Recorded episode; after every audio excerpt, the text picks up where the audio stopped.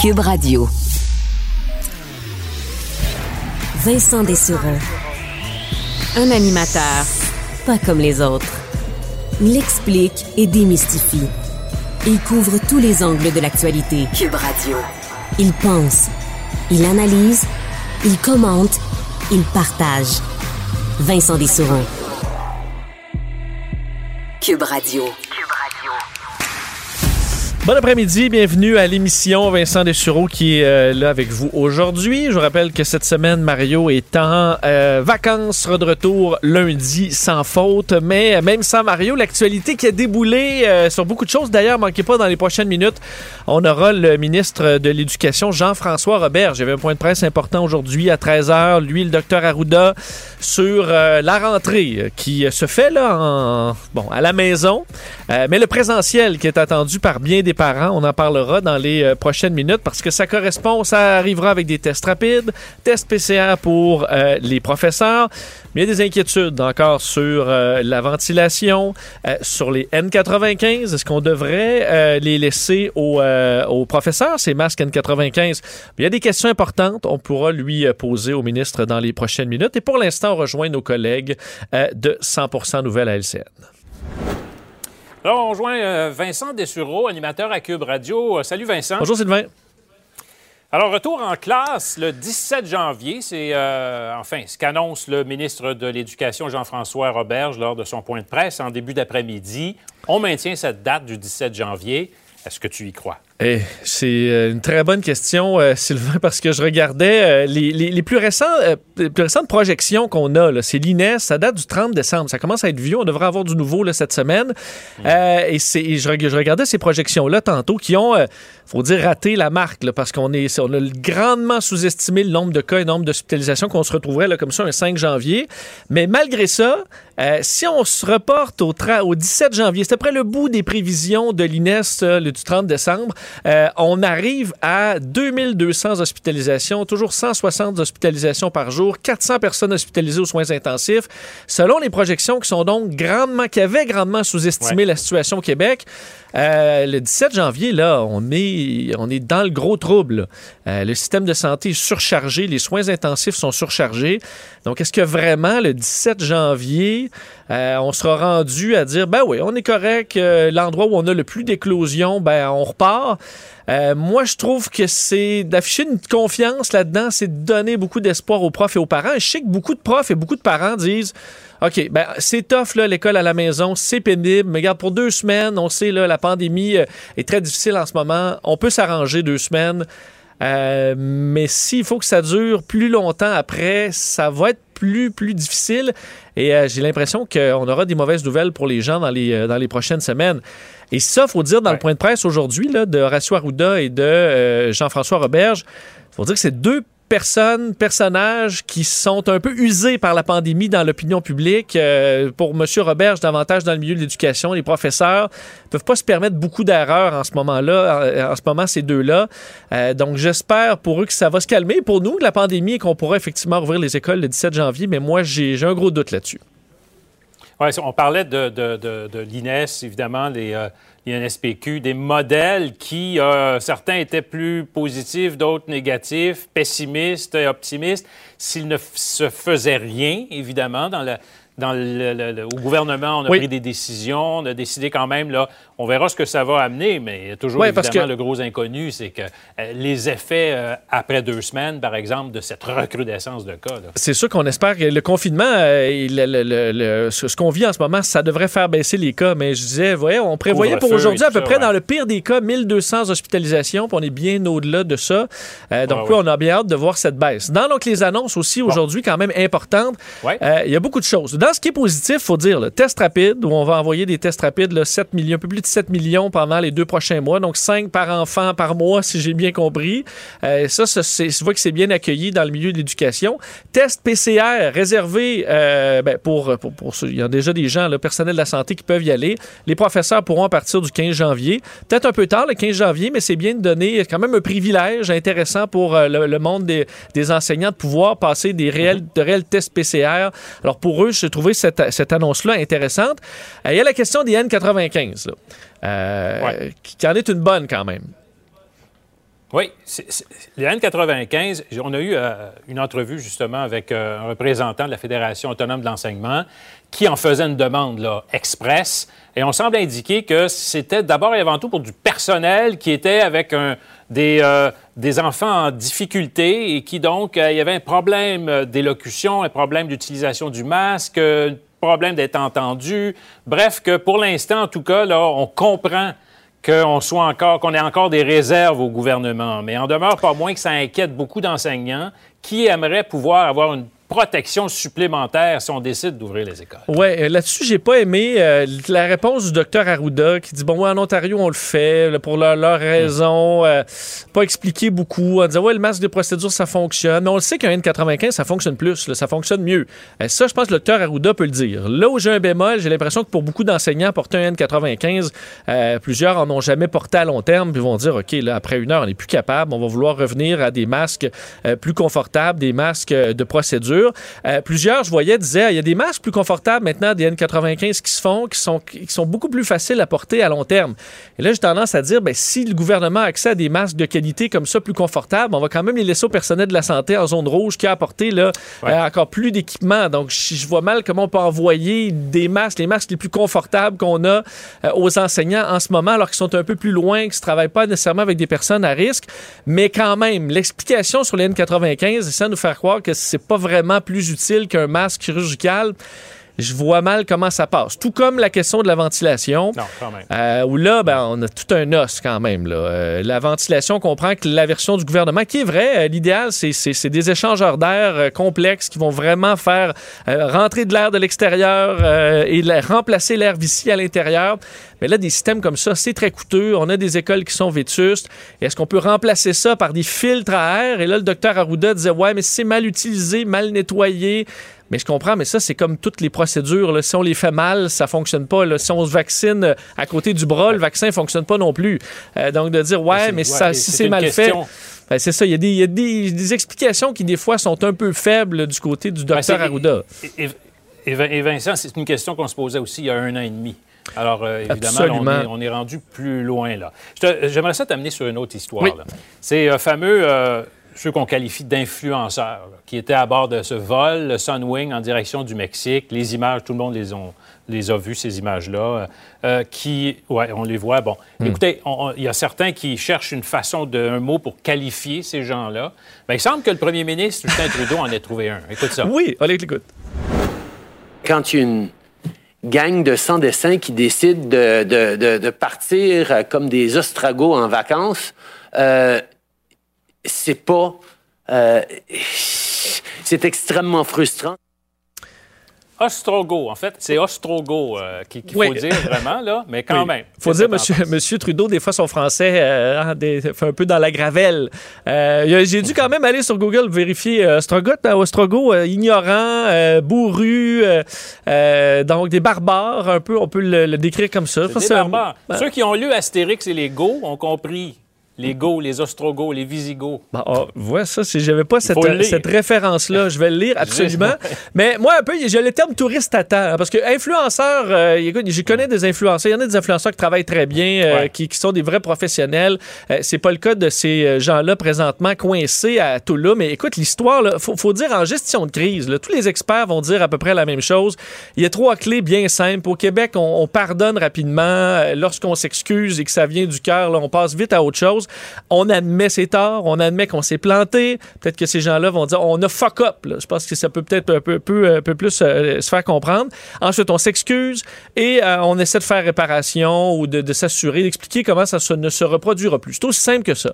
Mais ce groupe-là est particulièrement l'organisateur en ont que rajouté, ou presque. Là, on voit qu'il y a eu un petit changement de ton dans les dernières heures, mais en en rajoutant, en disant ah, ça valait la peine, le voyage a été un succès, c'est la faute aux médias, blablabla. Bla, bla. Euh, là, là, à quel point on peut s'enfoncer et devenir un peu la risée. Là. Je voyais un peu tout le monde au Québec suivait cette histoire-là aujourd'hui sur les réseaux sociaux et, euh, et ces gens-là sont incapables de s'arrêter de publier et de nourrir la machine avec toutes sortes d'histoires absolument saugrenues. Là, ils sont bloqués d'Air Transat. De ce que je comprends, bloqués d'Air Canada aussi. Alors, très difficile pour eux de revenir. Et je pense que beaucoup là, pensaient que c'était des blagues, que peut-être que papa, maman allaient faire un téléphone et que tout allait être réglé. Mais avec Transport Canada, ça fonctionne vraiment pas comme ça. Ils vont s'en rendre compte. Écoute, Transport Canada, ça fait peur aux compagnies aériennes. Je suis sûr que chez Sunwing, le président en ce moment est en gestion de crise pour s'assurer que euh, de, jouer patte blanche avec Transport Canada. Et on va assurément pointer du doigt le plus qu'on peut, c'est euh, les passagers. Donc, ils sont vraiment pas sortis du bois. Plusieurs ont la COVID, vont être euh, coincés carrément sur place pendant quelques jours. Donc, écoute, c'est rendu cette histoire-là qui était une grosse nouvelle hier, c'est rendu une véritable saga et c'est 100% de leur faute. Hier, ils s'étaient tout simplement excusés en disant, ben ouais, on s'est planté, on n'a pas réfléchi, erreur de jeunesse, quelques larmes, puis on s'excuse au personnel à l'intérieur, on s'excuse aux gens qui auraient pu contracter la COVID à cause de notre imprudence. On le refera plus. On aurait probablement passé à autre chose assez rapidement. Mais l'histoire va coller parce qu'ils sont vraiment, vraiment irresponsables à un niveau qu'on voit quand même pas souvent.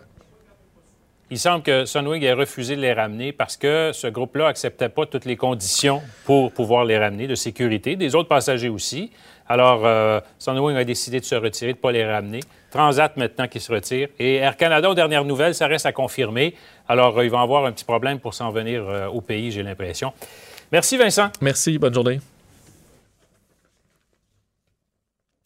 Bonjour Carl, Bonjour Vincent. Qui, nous, euh, qui nous rejoint. On va faire euh, bon, quelques autres nouvelles en ce moment parce que je parlais de la situation de, de, la, de la, COVID dans les écoles, de la rentrée. Euh, le portrait ressemble à quoi aujourd'hui? 14 486 cas qui ont été déclarés au Québec aujourd'hui. Pour autant que ça veuille dire quelque chose, hein, parce qu'évidemment, on sait qu'on est en retard dans les activités de dépistage. On le donnera quasiment plus. Dès que ça va être vraiment fini, les, les, PCR pour monsieur, madame, tout le monde, on va, va, utiliser de moins en moins ce ça. pour te, te mettre en relief tout ça, on était à 14 486 94 cas hier. Là où on a une augmentation importante, on est à 21 décès comptabilisés hier. On en a 39 aujourd'hui. Des fois, évidemment, c'est pas des décès qui sont venus dans les dernières 24 heures, mais tout de même. 1750 euh, personnes hospitalisées. Et ça, ça veut dire qu'on dépasse d'à peu près 500 lits notre capacité euh, hospitalière dans les lits au Québec, ce qui fait qu'on est passé en code 4 pour le délestage dans les hôpitaux. Donc, attendez-vous, il y a déjà des personnes dont les chirurgies ont été reportées, des gens qui parfois devaient attendre une vingtaine de jours avant, isolés, pour être sûr qu'il n'y a pas de problème, qui se font annuler leur chirurgie la journée, après 20 jours d'attente, évidemment. 191 personnes aux soins intensifs. Si on le met en relief par rapport au plus fort de la pandémie en 2020, là, dans les premières vagues, on était à 300 personnes aux soins intensifs. Donc, il y a de la marge encore, mais ça pourrait monter évidemment très vite. Puis ce qu'on voit dans certains hôpitaux, c'est que c'est des médecins spécialistes aussi qui viennent prêter main forte pour remplacer des infirmières. Euh, donc voilà, situation difficile dans bien des hôpitaux. Et euh, le fédéral arrive à la rescousse avec les tests rapides euh, dont on a tant besoin. Et là, ça va arriver en quantité ben, quand même importante. Oui, 140 millions de tests rapides qui seront distribués aux provinces en janvier. Et de ce nombre, il y en a 30 millions qui iront au Québec.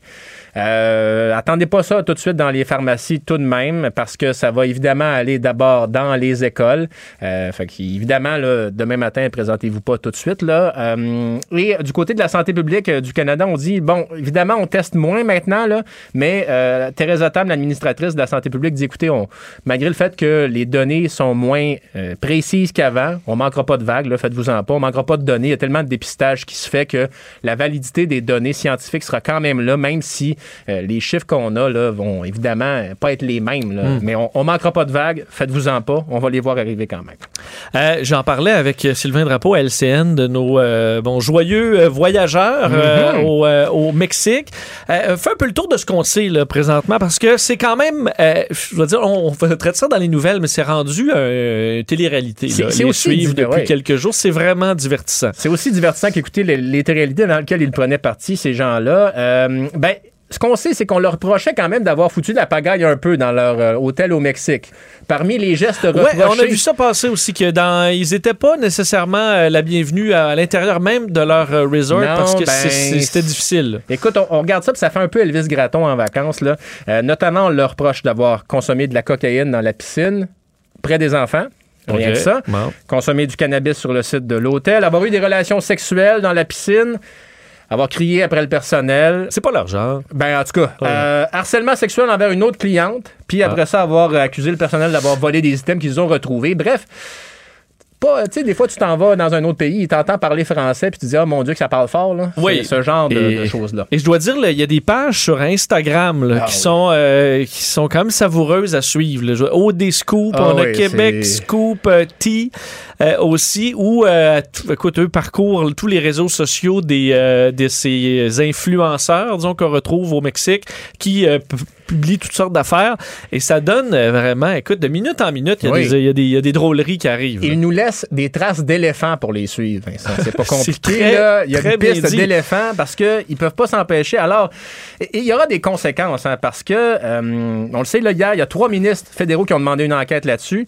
Et pour, par exemple, on sait qu'ils se sont mis de la vaseline dans le nez pour fausser le, le- le résultat d'un test rapide pour être sûr d'être négatif. Ouais, ben, Ben- moi, j'ai pas de... Écoute, c'est une histoire qui circule. Semble-t-il, Ouais, ouais, bon, semble-t-il. ben, euh, fournir des faux renseignements pour essayer de rentrer au Canada et euh, frauder un test c'est rapide. très grave. C'est c'est passible jusqu'à 750 000 d'amende, Vincent. 750 000 Et vous risquez même six mois d'emprisonnement.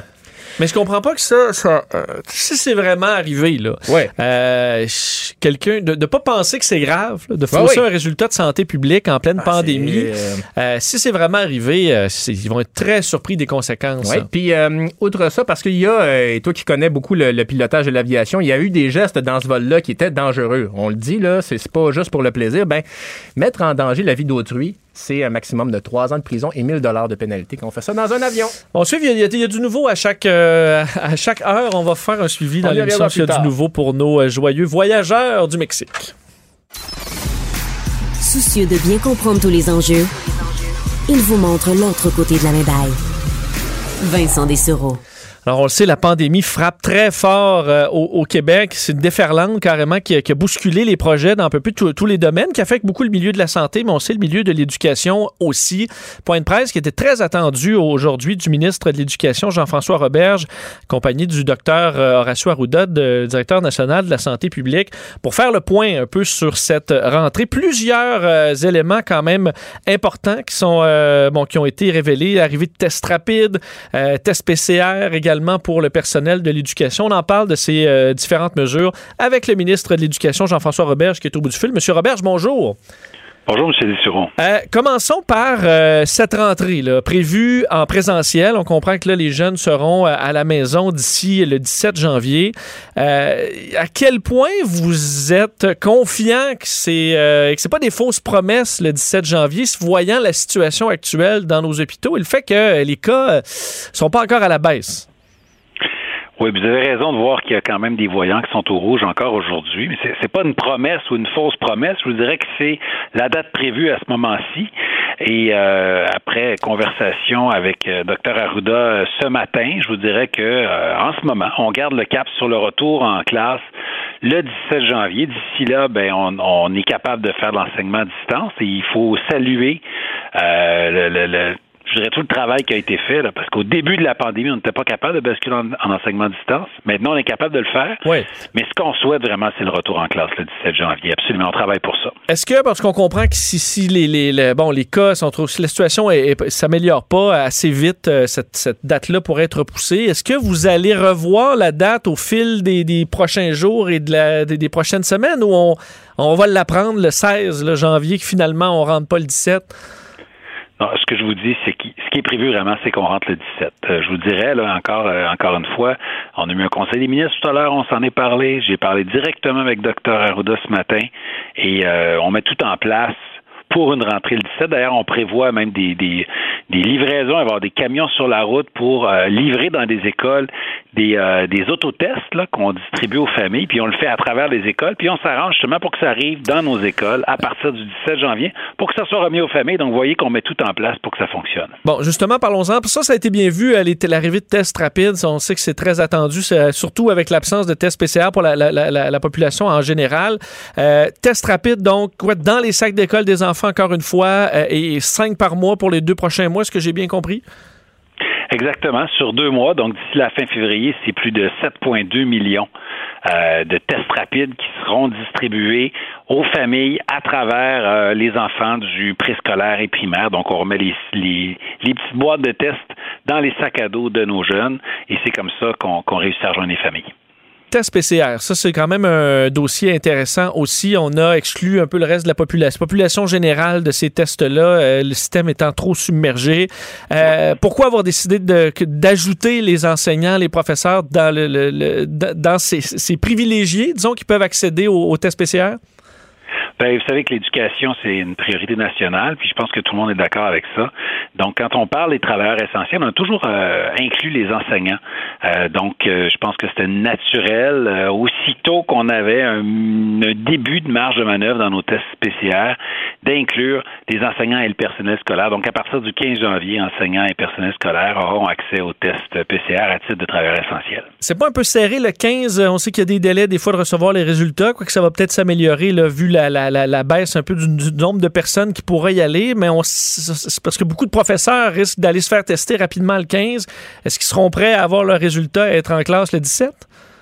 Ben, écoutez, c'est le meilleur qu'on pouvait faire avec euh, la disponibilité. On aurait bien pu dire on vous donne accès dès le 10, mais s'il n'y a pas de rendez-vous disponible et que les gens essaient de prendre rendez-vous et qu'il n'y a pas de place, euh, écoutez, ça n'aurait pas été euh, franc et honnête. Donc, je pense qu'à partir du 15, c'est le mieux qu'on peut faire. Il y a aussi des tests rapides qui ont été distribués aux élèves. Beaucoup de beaucoup d'enseignants sont parents d'élèves. Il y en a d'autres qui sont disponibles en pharmacie, pas autant qu'on voudrait, mais ça risque de débloquer dans les prochains jours. Donc, écoutez, c'est le mieux qu'on peut faire avec les disponibilités qu'on a.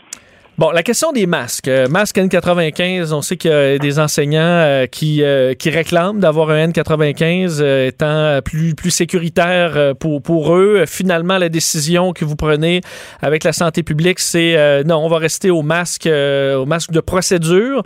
quel est le problème avec le N95? Pourquoi on, le, on ne le donne pas aux enseignants finalement? Écoutez, j'ai transmis cette euh, demande-là, n'étant pas un expert, honnêtement, euh, lequel des masques est supérieur, dans quelles conditions, c'est pas à moi d'en juger, j'ai transmis cette demande-là à la fois à la Commission des normes en santé et sécurité au travail, la CNESST, et à la santé publique. Euh, et après analyse, les, deux instances ont dit que c'était pas, la, la, pas recommandé, c'est pas adéquat considérant le travail d'un enseignant, euh, l'ajustement du test, euh, la difficulté de parler euh, pendant plusieurs heures. donc, c'est pas recommandé à ce moment-ci. On reste avec ce qu'on appelle nos masses de procédure, dont on augmente la disponibilité, ceci étant dit. Donc, c'est le, le, N95, c'est une question, c'est une question de confort, une question de, de, de, communication. Ça, ça, fonctionne pas N95 pour un enseignant. C'est un peu ce que, ce que vous dites. Je, vous répète les avis que m'ont envoyés les experts. Ce qu'ils nous disent, c'est que c'est pas adapté aux conditions qu'on retrouve là, quand on doit enseigner, parler, projeter la voix aussi à l'intérieur d'une classe. Euh, il semble que ça soit assez, assez difficile et pas adapté. Euh, Sauf que la santé publique, c'est des experts justement sur les gouttelettes, le côté pandémie, pas le côté projection de la voix. C'est pas des experts. Euh, ça, c'est davantage de l'enseignement et de, la logique. Est-ce qu'on les entend en classe? Est-ce que c'est le travail de la santé publique d'évaluer ça? Ou c'est davantage, est-ce que, ça protège l'enseignant de la COVID? Bien, je pense que le travail, c'est d'évaluer euh, la pertinence de quel, équipement est adapté, dans quelles conditions. On n'a pas juste demandé à la santé publique, on a, commission, on demandé à la commission des normes de la santé et sécurité au travail, euh, qui, ne font que ça, je vous dirais, à évaluer des équipements de protection dans toutes les situations de travail possibles euh, au Québec. Maintenant, ce que je dis, c'est que de notre côté, on servirait de barre pour avoir une, une, disponibilité accrue des autres masques, les masques de procédure, qui sont quand même mieux que les fameux couvre-visage maison qu'on pouvait se faire, euh, qu'on bricolait en début de pandémie. Euh, ce qu'on nous dit, c'est que, euh, puis on me disait pas ça, je vous dirais, il y a peut-être six mois, un an, la, la science évolue toujours. Ce qu'on nous dit, c'est que quand il est humide, le facteur de protection est moins bon. Donc, on en fournira davantage. Avant, c'était deux par jour maximum. Maintenant, aussitôt qu'il est humide, on pourra le changer pour en avoir un sec et propre et efficace à 100% Et c'est pas une question d'accessibilité d'N95, on en a, là. C'est euh, la réponse que j'ai de la santé publique, c'est que ça n'a rien à voir avec la disponibilité. C'est une question là, de, du bon équipement au bon endroit. Bon, l'autre question, c'est sur la ventilation, évidemment. Je vais vous faire entendre, je ne vais pas vous ramener la période de questions euh, ici en ordre, mais je vais vous faire entendre Marois Risky du Parti libéral tantôt qui, euh, sur nos, nos, ondes, vous lancer un peu la question sur ben, à la fois les montants du fédéral, la fameuse ventilation dans les écoles. Je vais entendre un extrait où on, on, vous pourrez lui répondre par après c'est littéralement le jour de la marmotte. on répète exactement les mêmes erreurs que l'an dernier et en 2020. C'est-à-dire qu'on refuse de reconnaître d'entrée de jeu que le virus se transmet principalement par aérosol et par conséquent, on doit s'attaquer au problème, c'est-à-dire d'avoir une meilleure ventilation, une meilleure aération. Et tout le monde se pose la question, pourquoi que le gouvernement du Québec lorsqu'ils ont pris le 432 millions de dollars du gouvernement fédéral, pourquoi il n'y a pas un sou qui est allé pour acheter des purificateurs d'air avec filtre HIPAA pour nos écoles québécoises francophones? Bon, euh, beaucoup de choses là-dedans. Est-ce que, euh, la, commençons par l'argent du fédéral. Est-ce que cet argent-là a été mal dépensé? Est-ce qu'elle aurait dû se, diriger vers de la meilleure ventilation ou des, euh, des aérateurs? Ben, écoutez, euh, les experts de la santé publique et un comité d'experts externes mandaté par la santé publique recommandent d'aérer nos classes pas d'installer ce qu'on appelle des espèces de purificateurs qui utilisent la même air, ce qu'on dit de ventiler, c'est-à-dire de sortir l'air vicié et de faire entrer de l'air frais. C'est l'approche qu'on a suivie depuis le début, puisque c'est ce que disent les experts consultés et le groupe d'experts externes. Euh, voilà pourquoi on utilise les systèmes de ventilation mécanique au maximum, on oublie l'économie d'énergie, on les fait fonctionner à 100% Voilà pourquoi on a des protocoles d'ouverture de fenêtres, lesquels ont été conçus par l'INSPQ. Et voilà pourquoi on se concentre sur des échangeurs d'air qui permettent de sortir euh, l'air des classes et de faire entrer de l'air frais. Je ne sais pas de quoi ma collègue parle quand elle pense qu'on ne reconnaît pas la transmission par aérosol. Écoutez, dès juillet 2020, on, transmettait des informations sur la, qualité de l'air, la ventilation. ça n'a rien à voir. Et les montants du fédéral, on parle, c'est une grosse, euh, c'est une grosse cagnotte. Et vous, où ça a été dépensé et à quel point ça, vous l'avez dépensé à un meilleur endroit que ne l'aurait été euh, vers de la ventilation, par exemple? Écoutez, on a dépensé euh, tout cet argent-là et bien plus depuis le début de la pandémie. Avec euh, les, les, masques de procédure, on en a passé des millions et des millions avec des échangeurs d'air, avec des travaux en ventilation, avec des mesures de réussite scolaire aussi, parce que c'est des mesures de réussite scolaire en temps de pandémie. Donc, le programme national de tutorat, on est le premier au Canada. Les lecteurs de CO2, on est les premiers au Canada. D'ailleurs, la, la, France emboîte le pas au Québec avec les lecteurs de CO2. Donc, euh, écoutez, euh, ce qu'on a fait, c'est euh, c'est pas gênant. On est souvent chef de file dans, en la matière au Québec et on est parmi ceux qui ont gardé nos écoles ouvertes plus que les autres. Il y a des provinces où euh, la fréquentation scolaire était optionnelle. Imaginez, il y a des élèves qui, quand on recommencera, quand on sortira de la pandémie, n'auront pas été à l'école pendant deux ans, deux ans et demi. Au Québec, on n'est pas là du tout, du tout. Donc, euh, je pense qu'on a bien fait nos devoirs. Et je comprends que sur la ventilation, l'idéal, c'est un système d'échangeur d'air euh, adéquat, euh, industriel, qui va permettre à l'air au complet de l'école de circuler. Euh, par contre, les écoles sont pas équipées de, de, de tels systèmes de qualité. Là. Et là, ça, c'est des travaux à plus long terme. Est-ce que ça, il y a un plan pour améliorer les choses, faire ces, grands investissements qui seront nécessaires pour avoir vraiment euh, de, l'air de qualité dans les écoles plutôt que des lecteurs de CO2 qui sont un peu quand même un plaster sur, sur, sur une plaie? Mais euh, je vois pas comment vous pouvez arriver à cette conclusion-là quand euh, les, les lecteurs de CO2 c'est la recommandation d'experts. C'est pas la recommandation de Jean-François Robert. Moi, je suis pas un expert ni en santé publique, ni en génie industriel, ni en ventilation. Donc, je me tourne vers les experts. Je me tourne vers la santé publique. Je me retourne vers Ali Baloul, euh, une sommité incontestée en ventilation, qui nous dit euh, les protocoles d'ouverture et de fermeture des fenêtres, les lecteurs de CO2, la ventilation mécanique, c'est la meilleure façon de prévenir la propagation. Alors, moi, je, je me fie à des recommandations d'experts, je les mets en œuvre, je m'assure avec le premier ministre et le ministre des Finances d'avoir des budgets nécessaires. Il n'y a aucune économie qui se fait euh, sur le dos des enfants. Et je pense que c'est comme ça qu'on va arriver à garder nos écoles ouvertes, comme, comme on l'a bien fait depuis le début de la pandémie. Mais quand vous parlez de ventilation mécanique, c'est un peu ça, c'est de l'échangeur d'air. La ventilation mécanique, on la retrouve surtout dans nos écoles euh, secondaires, donc des systèmes de, de, de ventilation centrale, si j'ose dire, avec des prises d'air puis euh, des entrées d'air dans la plusieurs euh, des classes. Il y en a aussi dans des écoles primaires qui sont plus récentes. Mais des écoles qui n'ont mais des, écoles qui n'ont pas ça, un système de ventilation mécanique, est-ce que c'est est-ce que est-ce que c'est sécuritaire, est-ce que c'est suffisant de ne pas en avoir mais d'avoir un lecteur de CO2? Bien, ce que me dit Ali Baloul, qui est un expert en ventilation, c'est qu'en réalité, euh, la question, c'est on prend la mesure de l'air dans la classe, et si c'est bon, c'est que le système fonctionne. Ça peut être tout à fait correct d'avoir tout simplement euh, la porte ouverte de la classe sur le corridor et une ou deux fenêtres entrouvertes. Et justement, avec le lecteur de CO2, ça nous indique euh, est-ce qu'il y a assez de changement d'air à l'heure? Quand il y a 25, 30 élèves dans une classe, s'il n'y a aucune ventilation, l'augmentation, la concentration de, de, CO2 augmentera, puis on verra qu'il y a un problème. Euh, ce que nous disent les tests, c'est que dans la grande, grande, grande majorité des locaux, des locaux, il n'y en a pas de problème de qualité de l'air. Il y avait peut-être 10% des locaux pour lesquels il y avait des travaux à entreprendre. On les a faits. Et pour s'assurer que c'est vraiment efficace, bon, on va prendre des mesures en continu de la qualité de l'air. Donc, euh, moi, je vous dirais qu'en ce moment, on suit les avis des experts, on fait les travaux. Puis je pense que euh, ce sera l'histoire nous jugera quand on aura les lectures de, de, CO2 et qu'on fera les travaux ensuite. Je pense que, euh, écoutez, en suivant les avis des experts, on ne peut pas se tromper. Là. On va suivre ça de près en souhaitant quand même à tout le milieu euh, une rentrée la plus, la plus facile possible et la plus rapide en présentiel possible. Jean-François Auberge, merci d'avoir été là. Merci bien. Au, revoir. Merci, c'était vraiment délicieux. vous reviendrez, là. Ah oui, vraiment, vraiment bon. Merci. Faites attention ah oui. OK, salut, à la prochaine. Votre auto, c'est un espace où vous pouvez être vous-même. Hey, c'était pas mangeable comme repas. Ouf. Elle mérite d'être bien protégée et vous méritez d'être bien accompagné. Trouvez la protection la mieux adaptée à votre auto avec Desjardins Assurance et obtenez une soumission en quelques clics sur desjardins.com.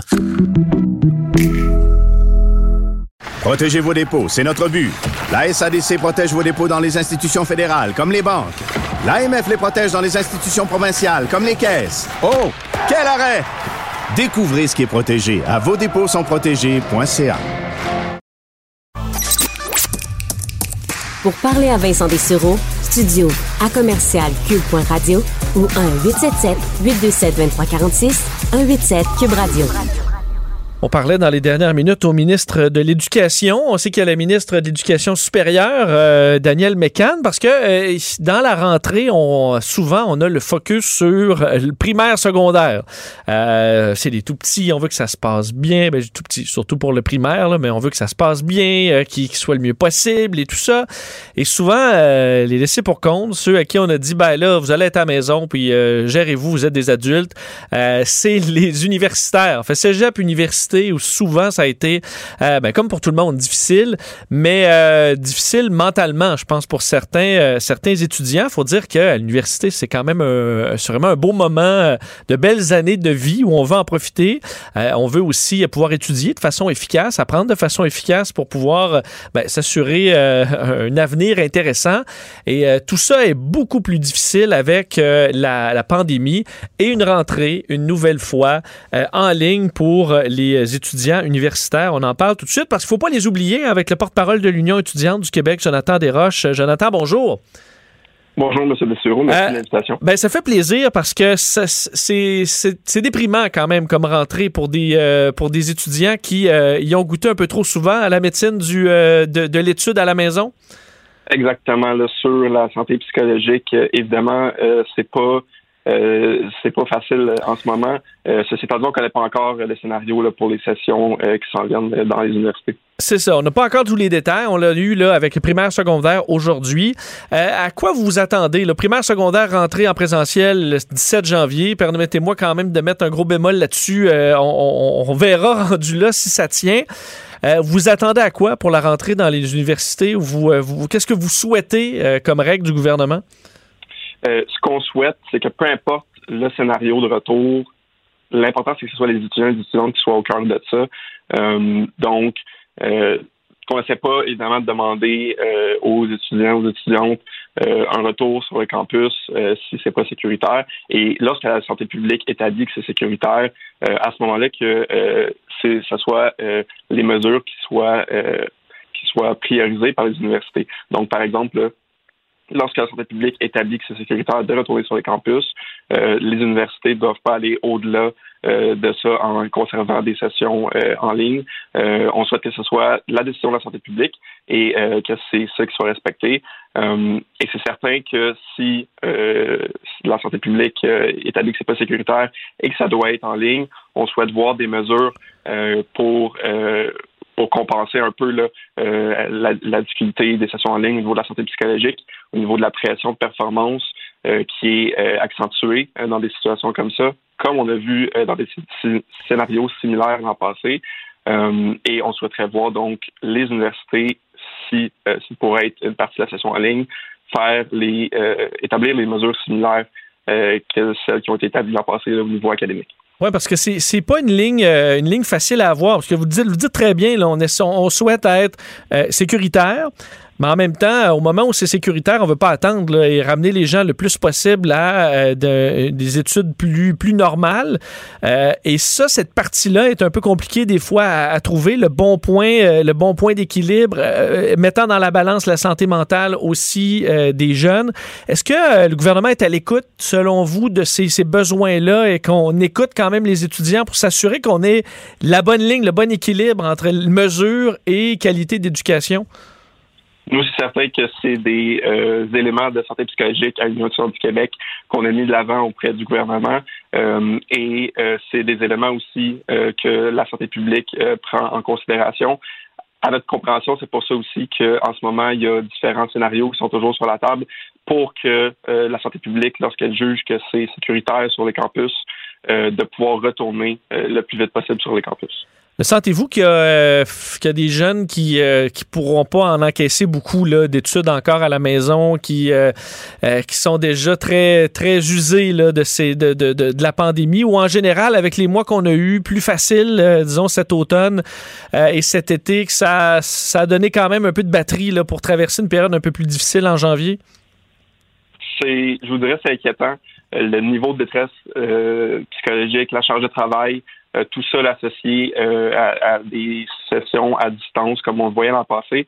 C'est exactement pour ça qu'on euh, on souhaite voir le retour dans les universités dans un tel scénario, évidemment, des mesures académiques, notamment le succès ou échec qui était dans la plupart des universités du Québec l'an passé, et de mesures là pour faire en sorte que les moments pour que les étudiantes qui doivent payer leurs frais de leur session. Euh, c'est généralement fin janvier que ces dates-là soient repoussées. Euh, toutes ces mesures-là pour faire en sorte d'alléger euh, la pression sur la communauté étudiante. Euh, la, fin, euh, la fin de l'année dernière, ça a été bon, ça, ça, a été assez spécial avec Omicron qui est arrivé très rapidement. Euh, c'est tombé parce que nous, dans le, les milieux de travail, un peu partout, c'était les éclosions, des entreprises fermaient. pour la période d'examen qui est arrivée, comment vous en êtes sorti à travers tout ça? Est-ce qu'en général, ça s'est, ça s'est bien passé malgré la situation qui, qui empirait de jour en jour? C'était variable d'une université à l'autre, d'un département même à l'autre, d'une faculté à l'autre. Donc, il y a eu des sessions, euh, il y a eu des situations, des examens euh, qui euh, sont passés en ligne, mais plusieurs examens des étudiants et étudiantes qui ont dû vivre avec des, des insécurités ou plus, en fait, des situations d'examen dans lesquelles on ne sait pas si c'est sécuritaire.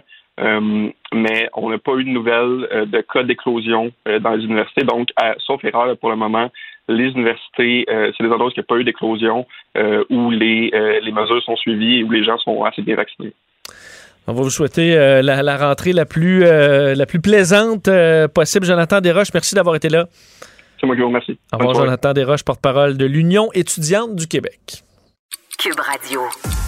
Les rencontres de l'heure. Chaque heure, une nouvelle rencontre. Nouvelle rencontre. Les rencontres de l'heure. À la fin de chaque rencontre, soyez assurés que le vainqueur, ce sera vous. Cube Radio. Une radio pas comme les autres on retrouve Nada Boumefta, avocate en droit criminel et protection de la jeunesse. Bonjour Nada.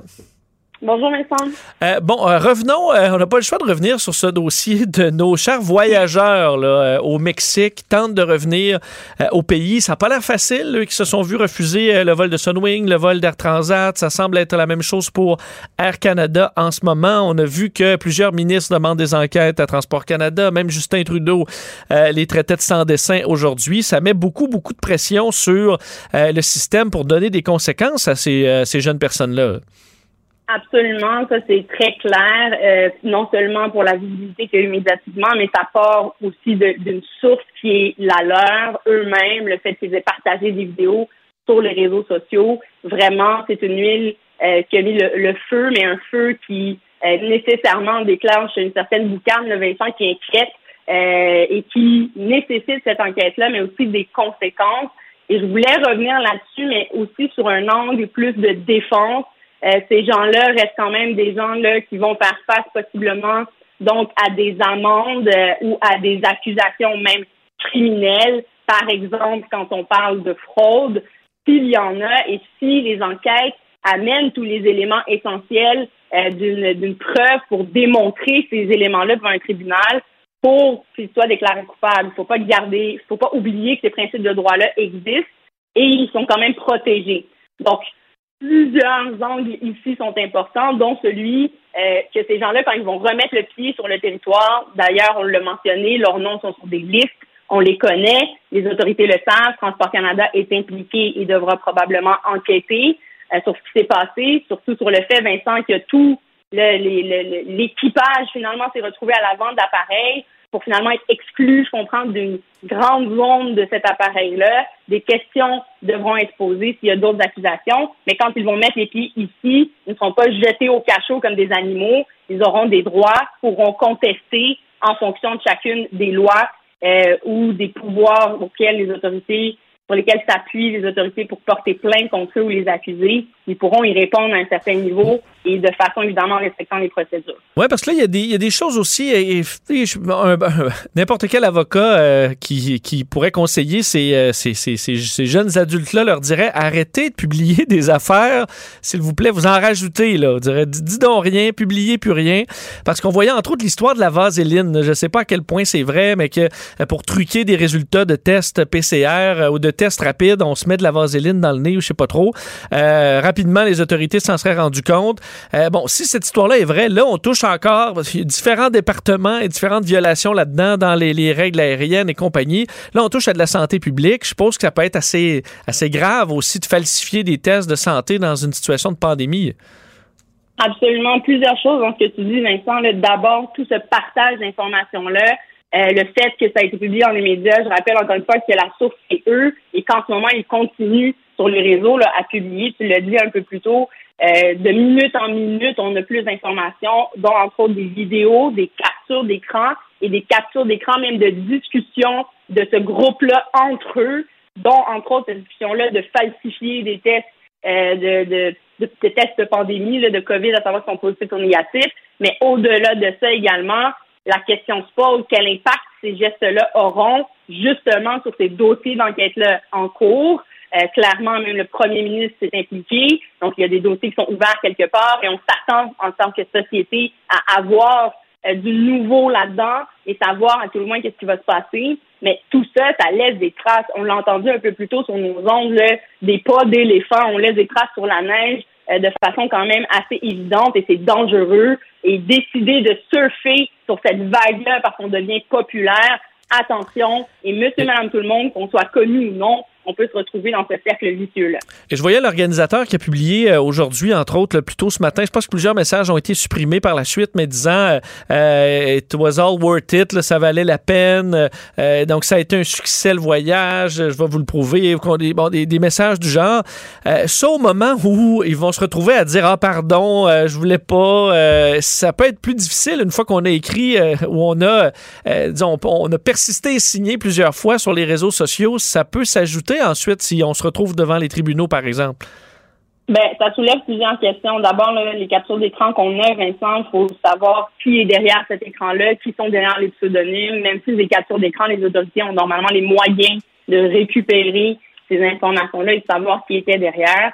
Après, au niveau de l'implication, de l'approbation de certaines choses, ben, après ça, chaque personne euh, pourra défendre ou contredire cette preuve-là. Mais il est certain, Vincent, que lorsqu'on laisse des traces vidéo par écrit, surtout dans les dans tout ce fil internet-là, et euh, l'intelligence euh, maintenant qu'on connaît, euh, qu'on est capable d'aller chercher des informations par enquête, ben après ça, de venir approuver des choses, poser des questions, puis ensuite nier, ça peut devenir difficile. On se, se retrouve face à une preuve qui peut être contradictoire ou euh, contre des versions, mais évidemment, à ce stade-ci, surtout quand on sait qu'il peut y avoir des accusations même criminelles contre nous, le mieux est de garder le silence et ça implique également tout ce qu'on diffuse sur les réseaux. On le sait, des captures, c'est facile à faire. Maintenir ces informations-là aussi, tout ce qui est écrit là-dessus demeure. Hein, donc, euh, et les vidéos également de qualité.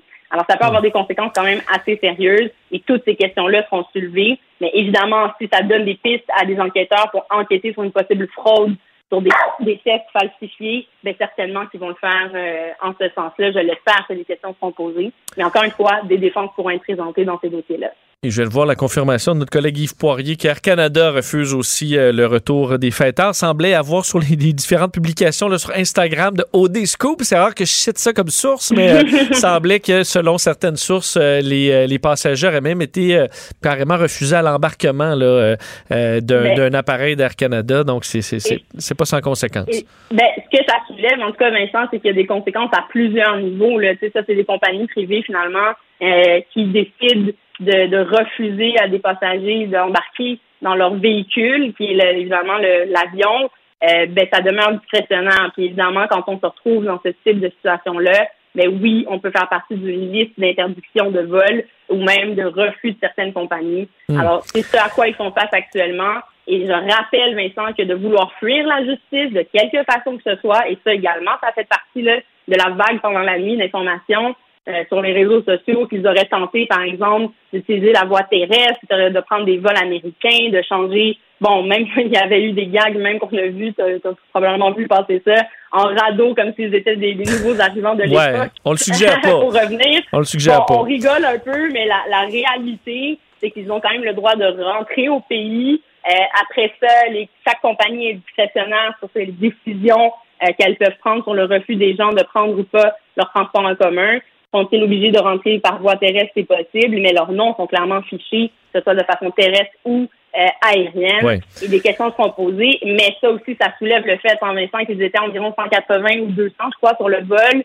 Euh, bon, qui est imputable, qui sera euh, assujetti à des accusations et qui ne le sera pas nécessairement. Donc, il y aura toute une reconstruction aussi des, des scènes à faire et c'est pas nécessairement tout le paquet qui sera accusé. On verra. Certaines personnes aussi sur les réseaux ont tenté de se justifier et encore là, attention et je suggère aux gens de garder le silence même quand on veut se justifier, parce que ça peut être retenu contre nous. Et surtout, Vincent, je sais pas si tu as vu passer sur les réseaux à travers tout ça, mais des, captures d'écran qui contredisent ce qu'on vient tout juste de publier. Il faut, faut faire attention à ce qu'on fait et de la façon qu'on le fait, surtout quand on sait qu'il peut y avoir des conséquences euh, à tous les niveaux sur notre vie, malheureusement. Ouais, faut prendre les leçons, euh, les leçons quand même qu'on peut, qu'on qu'on peut ressortir de un tout peu ça. ma maman, hein. Hein? J'ai fait mon mon talk de maman, là. Mais vraiment, là. Faites attention à ce que vous mettez sur Internet, là. Surtout quand on s'en va faire le party, aussi bien faites, faites le party une fois à destination, c'est aussi simple que ça. Après ça, vous allez avoir euh, tout le plaisir que vous pouvez. Nada, euh, on va faire le tour de, des, des dossiers à surveiller. Euh, on va espérer demain, on a encore défoncé aujourd'hui. Oui, oui, D'ici on la fin de la semaine, on se promet ça, c'est sûr, parce qu'il y a des dossiers très importants en 2022. Euh, on va les couvrir ensemble euh, d'ici la fin de la semaine, c'est sûr. Nada, merci à demain. Merci, Vincent, à demain. Salut. J'accepte avec, euh, avec fierté la direction, les commandes. Non, non, pas les commandes. Votre maison, c'est un espace où vous pouvez être vous-même. J'accepte d'être l'entraîneur-chef des Orignaux Atomes 2B de l'école. Mon amour, moins fort, la petite dame. excuse, excuse. Tu parles à qui? Elle mérite d'être bien protégée. Et vous méritez d'être bien accompagné. Trouvez la protection la mieux adaptée à votre maison avec Desjardins Assurance et obtenez une soumission en quelques clics sur desjardins.com.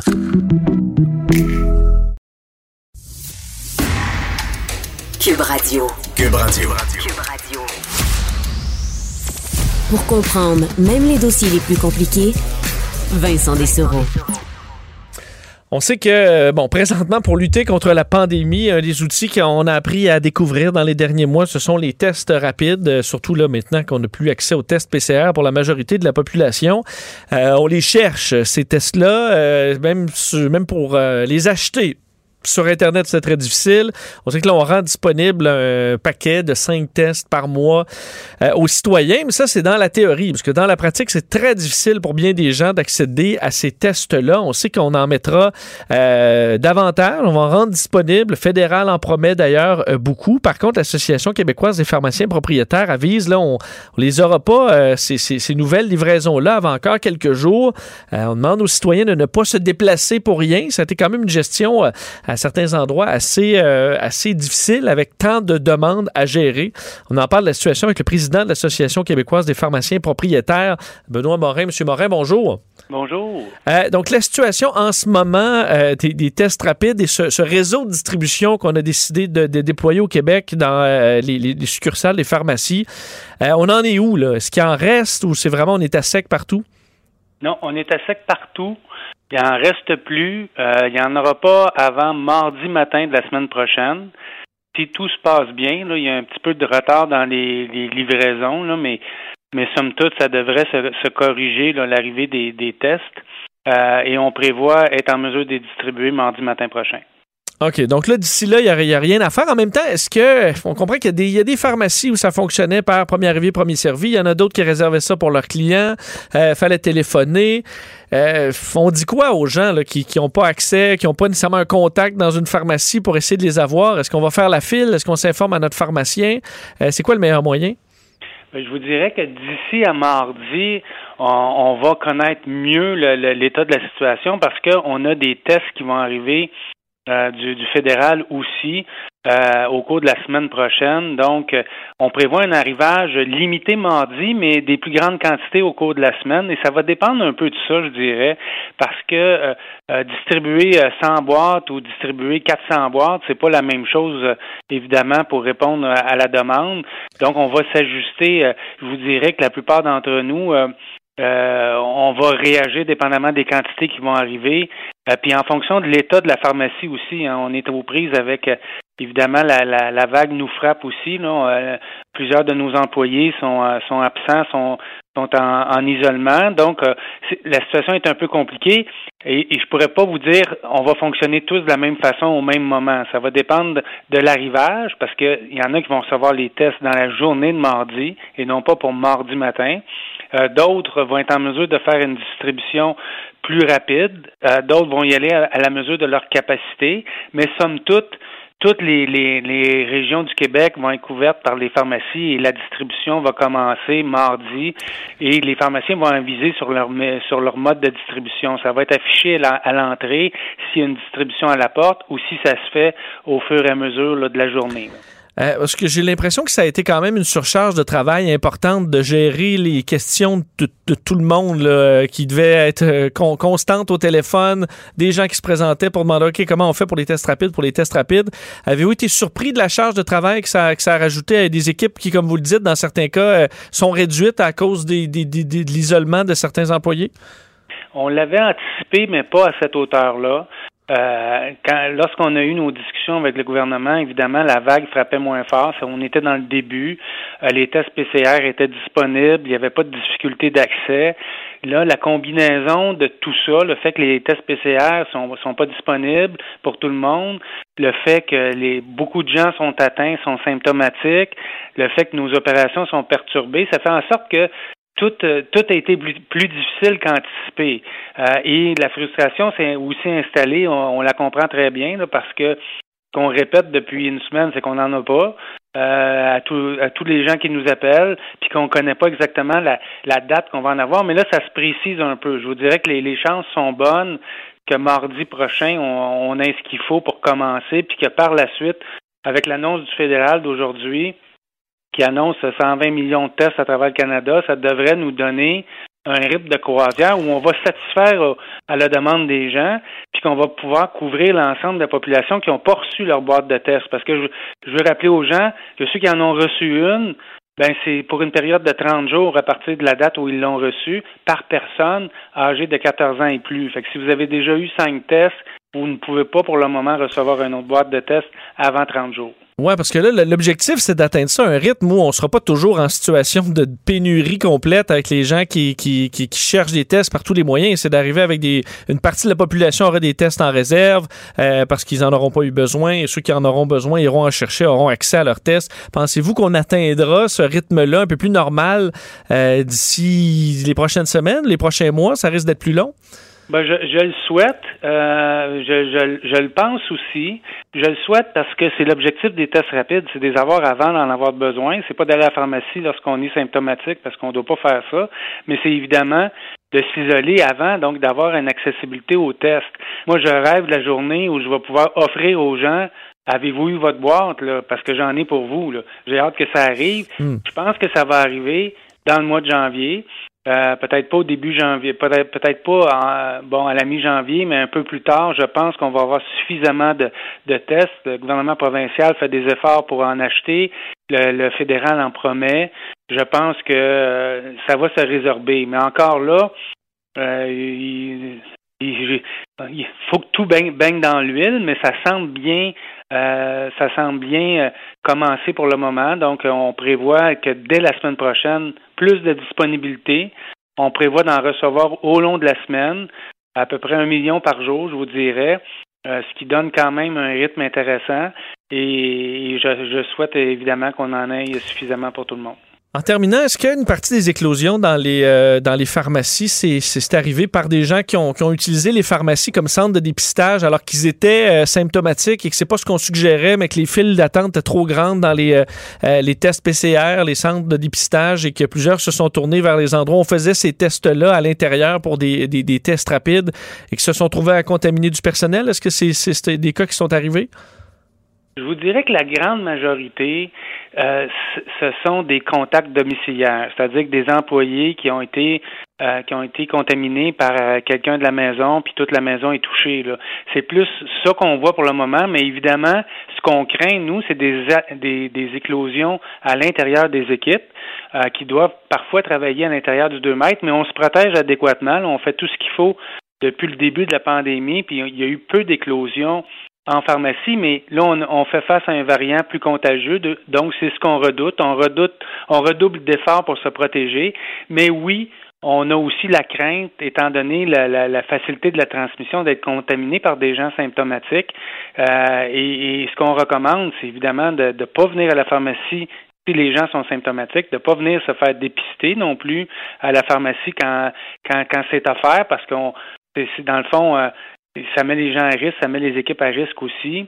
Donc, euh, puis les gens doivent s'isoler. Dans, le contexte actuel, là, avec test ou sans test, si vous avez des symptômes, vous devez vous isoler. Les chances que ce soit la, la COVID sont très, très élevées. Hmm.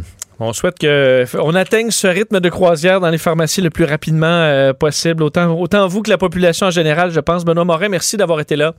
Merci, bonne journée. Au revoir, Benoît Morin, président de l'Association québécoise des pharmaciens propriétaires. Alors, des tests rapides là, en pharmacie, pas avant mardi. Premiers arrivages seront là, alors ça vous sert à rien de courir partout à la grandeur de la ville pour en chercher. Euh, ce ne sera pas tout de suite. Alors, pour ceux qui ont des tests à faire, parce qu'il y en a, on dit, ben là, vous avez plus le PCR, faire des tests rapides. Ouais, mais j'en ai pas de tests rapides. Ben, il n'y en a pas en pharmacie, alors faudra euh, trouver des contacts, des gens qui en ont. Euh, on en est là. Alors, c'est pas, c'est pas simple de se faire dépister en ce moment au Québec. Vous écoutez Vincent Dessereau, Cube Radio. On est de retour. On va faire le bon retour sur l'actualité avec Carl Marchand. Bonjour, Carl. Bonjour, Vincent. Euh, on commence par le bilan de la, de la COVID aujourd'hui. Le, nombre de cas, on va commencer à y mettre un gros astérisque. Oui, oui, oui. Ben oui. Euh, donc, 14 486 cas versus 14 494 cas hier. Ça demeure stable, mais on le sait que maintenant, si vous n'avez pas de symptômes euh, ou il ne faut pas se présenter au centre de dépistage. Alors, on n'aura plus ces chiffres-là. Surtout que le mercredi, c'est là que ça commence à monter souvent dans les, dans les cas et pas aujourd'hui. Dans les données qui euh, sont préoccupantes tout de même, 39 décès signalés aujourd'hui. On en avait une vingtaine hier, donc une augmentation. Parfois, ce ne sont pas dans les 24 dernières heures, mais tout de même, 1750 personnes hospitalisées à la grandeur du pays en raison de la COVID-19. Ça, ça veut dire qu'on a dépassé nos capacités hospitalières et qu'il faut... Euh, passer au stade 4 en matière de délestage des opérations. Donc, déjà, des gens qui ont vu leur opération être annulée. Euh, ça va se poursuivre dans les prochains jours. 191 personnes qui sont aux soins intensifs. Et ce qu'on voit dans les hôpitaux maintenant, ben là, des spécialistes, des médecins qui euh, prennent le relais d'infirmières parce qu'on manque d'infirmières, on le sait. Euh, voilà, donc euh, une situation qui rappelle celle des préposés aux bénéficiaires là, au printemps Ben oui. 2020. Et des gens brûlés à qui on dit, tu sais, quand tu t'approches de tes vacances, tu deviens, on dirait, encore plus Oui. fatigué, là, on sait. Oui, là, tu leur dis, ah non, pas de vacances.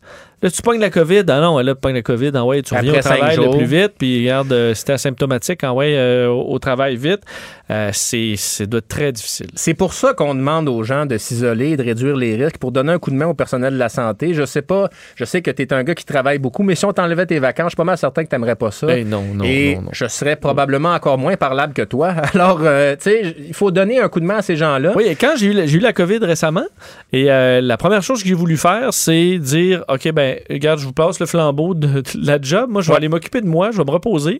Euh, et euh, de, de, de- de s'enlever ça en disant Ah, mais là, ouais, OK, repose-toi, mais vite, là, faut que tu reviennes. Ouais, ouais, ouais, c'est une bon pression que, écoute, à un moment donné, t'es malade, peux-tu t'occuper, on peut s'occuper Ben de oui, soi? ça. Et euh, je pense que les- le personnel de la santé a besoin de ça aussi. Dans une bonne nouvelle, par contre, en matière de COVID, le ministre de l'Économie, Pierre, Pierre- Pierre Fitzgibbon, pardon, oui, a annoncé qu'il y a des discussions en cours. On va indemniser les restaurateurs pour la soirée du 31 décembre. On sait qu'ils ont appris la veille qu'il Ben oui. n'y avait pas de souper le 31. Alors, Ça a coûté, euh, écoute, il y a des restaurants là, qui ont acheté euh, des centaines de dollars de truffes, Ah de, euh, tout ce qui se, se revend pas là, en take-out. Et ce n'est pas la première fois qu'ils vivent ça depuis le début de la pandémie, là, Ah oui. avoir ton, ton réfrigérateur rempli et de devoir euh, disposer de tout ça en quelques jours à peine parce que tu sais, c'est des produits alimentaires. Là, ça dure Oui. pas, euh, ça dure pas une éternité. Là, on nous Donc, dit ça le 5, mais là, écoute, je, moi, qu'on ferme les restaurants, c'est une affaire. Moi, je comprends la, la logique derrière ça, mais il faut euh, un système pour les compenser. Euh, pas les aider en, pour pas qu'ils meurent, il faut les compenser. Il Ouais. faut être capable d'effacer cette. c'est parce que c'est pas de leur faute et euh, le faire rapidement. Donc, système Ouais. simple et efficace. Euh, et ça, ça n'a pas toujours été le cas. Non, puis euh, ce, qui est, ce qui est triste aussi avec euh, la pandémie maintenant, c'est que des entreprises qui n'étaient pas créées avant la pandémie sont pas admissibles aux mesures d'aide. hein. Il y en a quand même certaines entreprises qui ont été... fait sais, des petits restos qui ont, qui ont vu le jour, là, des petits cafés, là, allez les aider euh, au cours des prochaines semaines parce qu'ils vont, ils vont en arracher. Euh, bon, un point de presse aujourd'hui, Jean-François Robert et Horacio Arruda sur la rentrée scolaire. 17 janvier, on y tient en présentiel. Euh, on peut mettre un bémol là-dessus. On verra, mais les écoles sont sécuritaires selon eux. Selon eux, oui, et on a annoncé qu'on va distribuer 3,6 millions de tests rapides euh, lors de la rentrée des classes le 17 janvier. Alors, il faudra aller en classe pour avoir les tests rapides. Peut-être que ça va être un peu plus long que ça.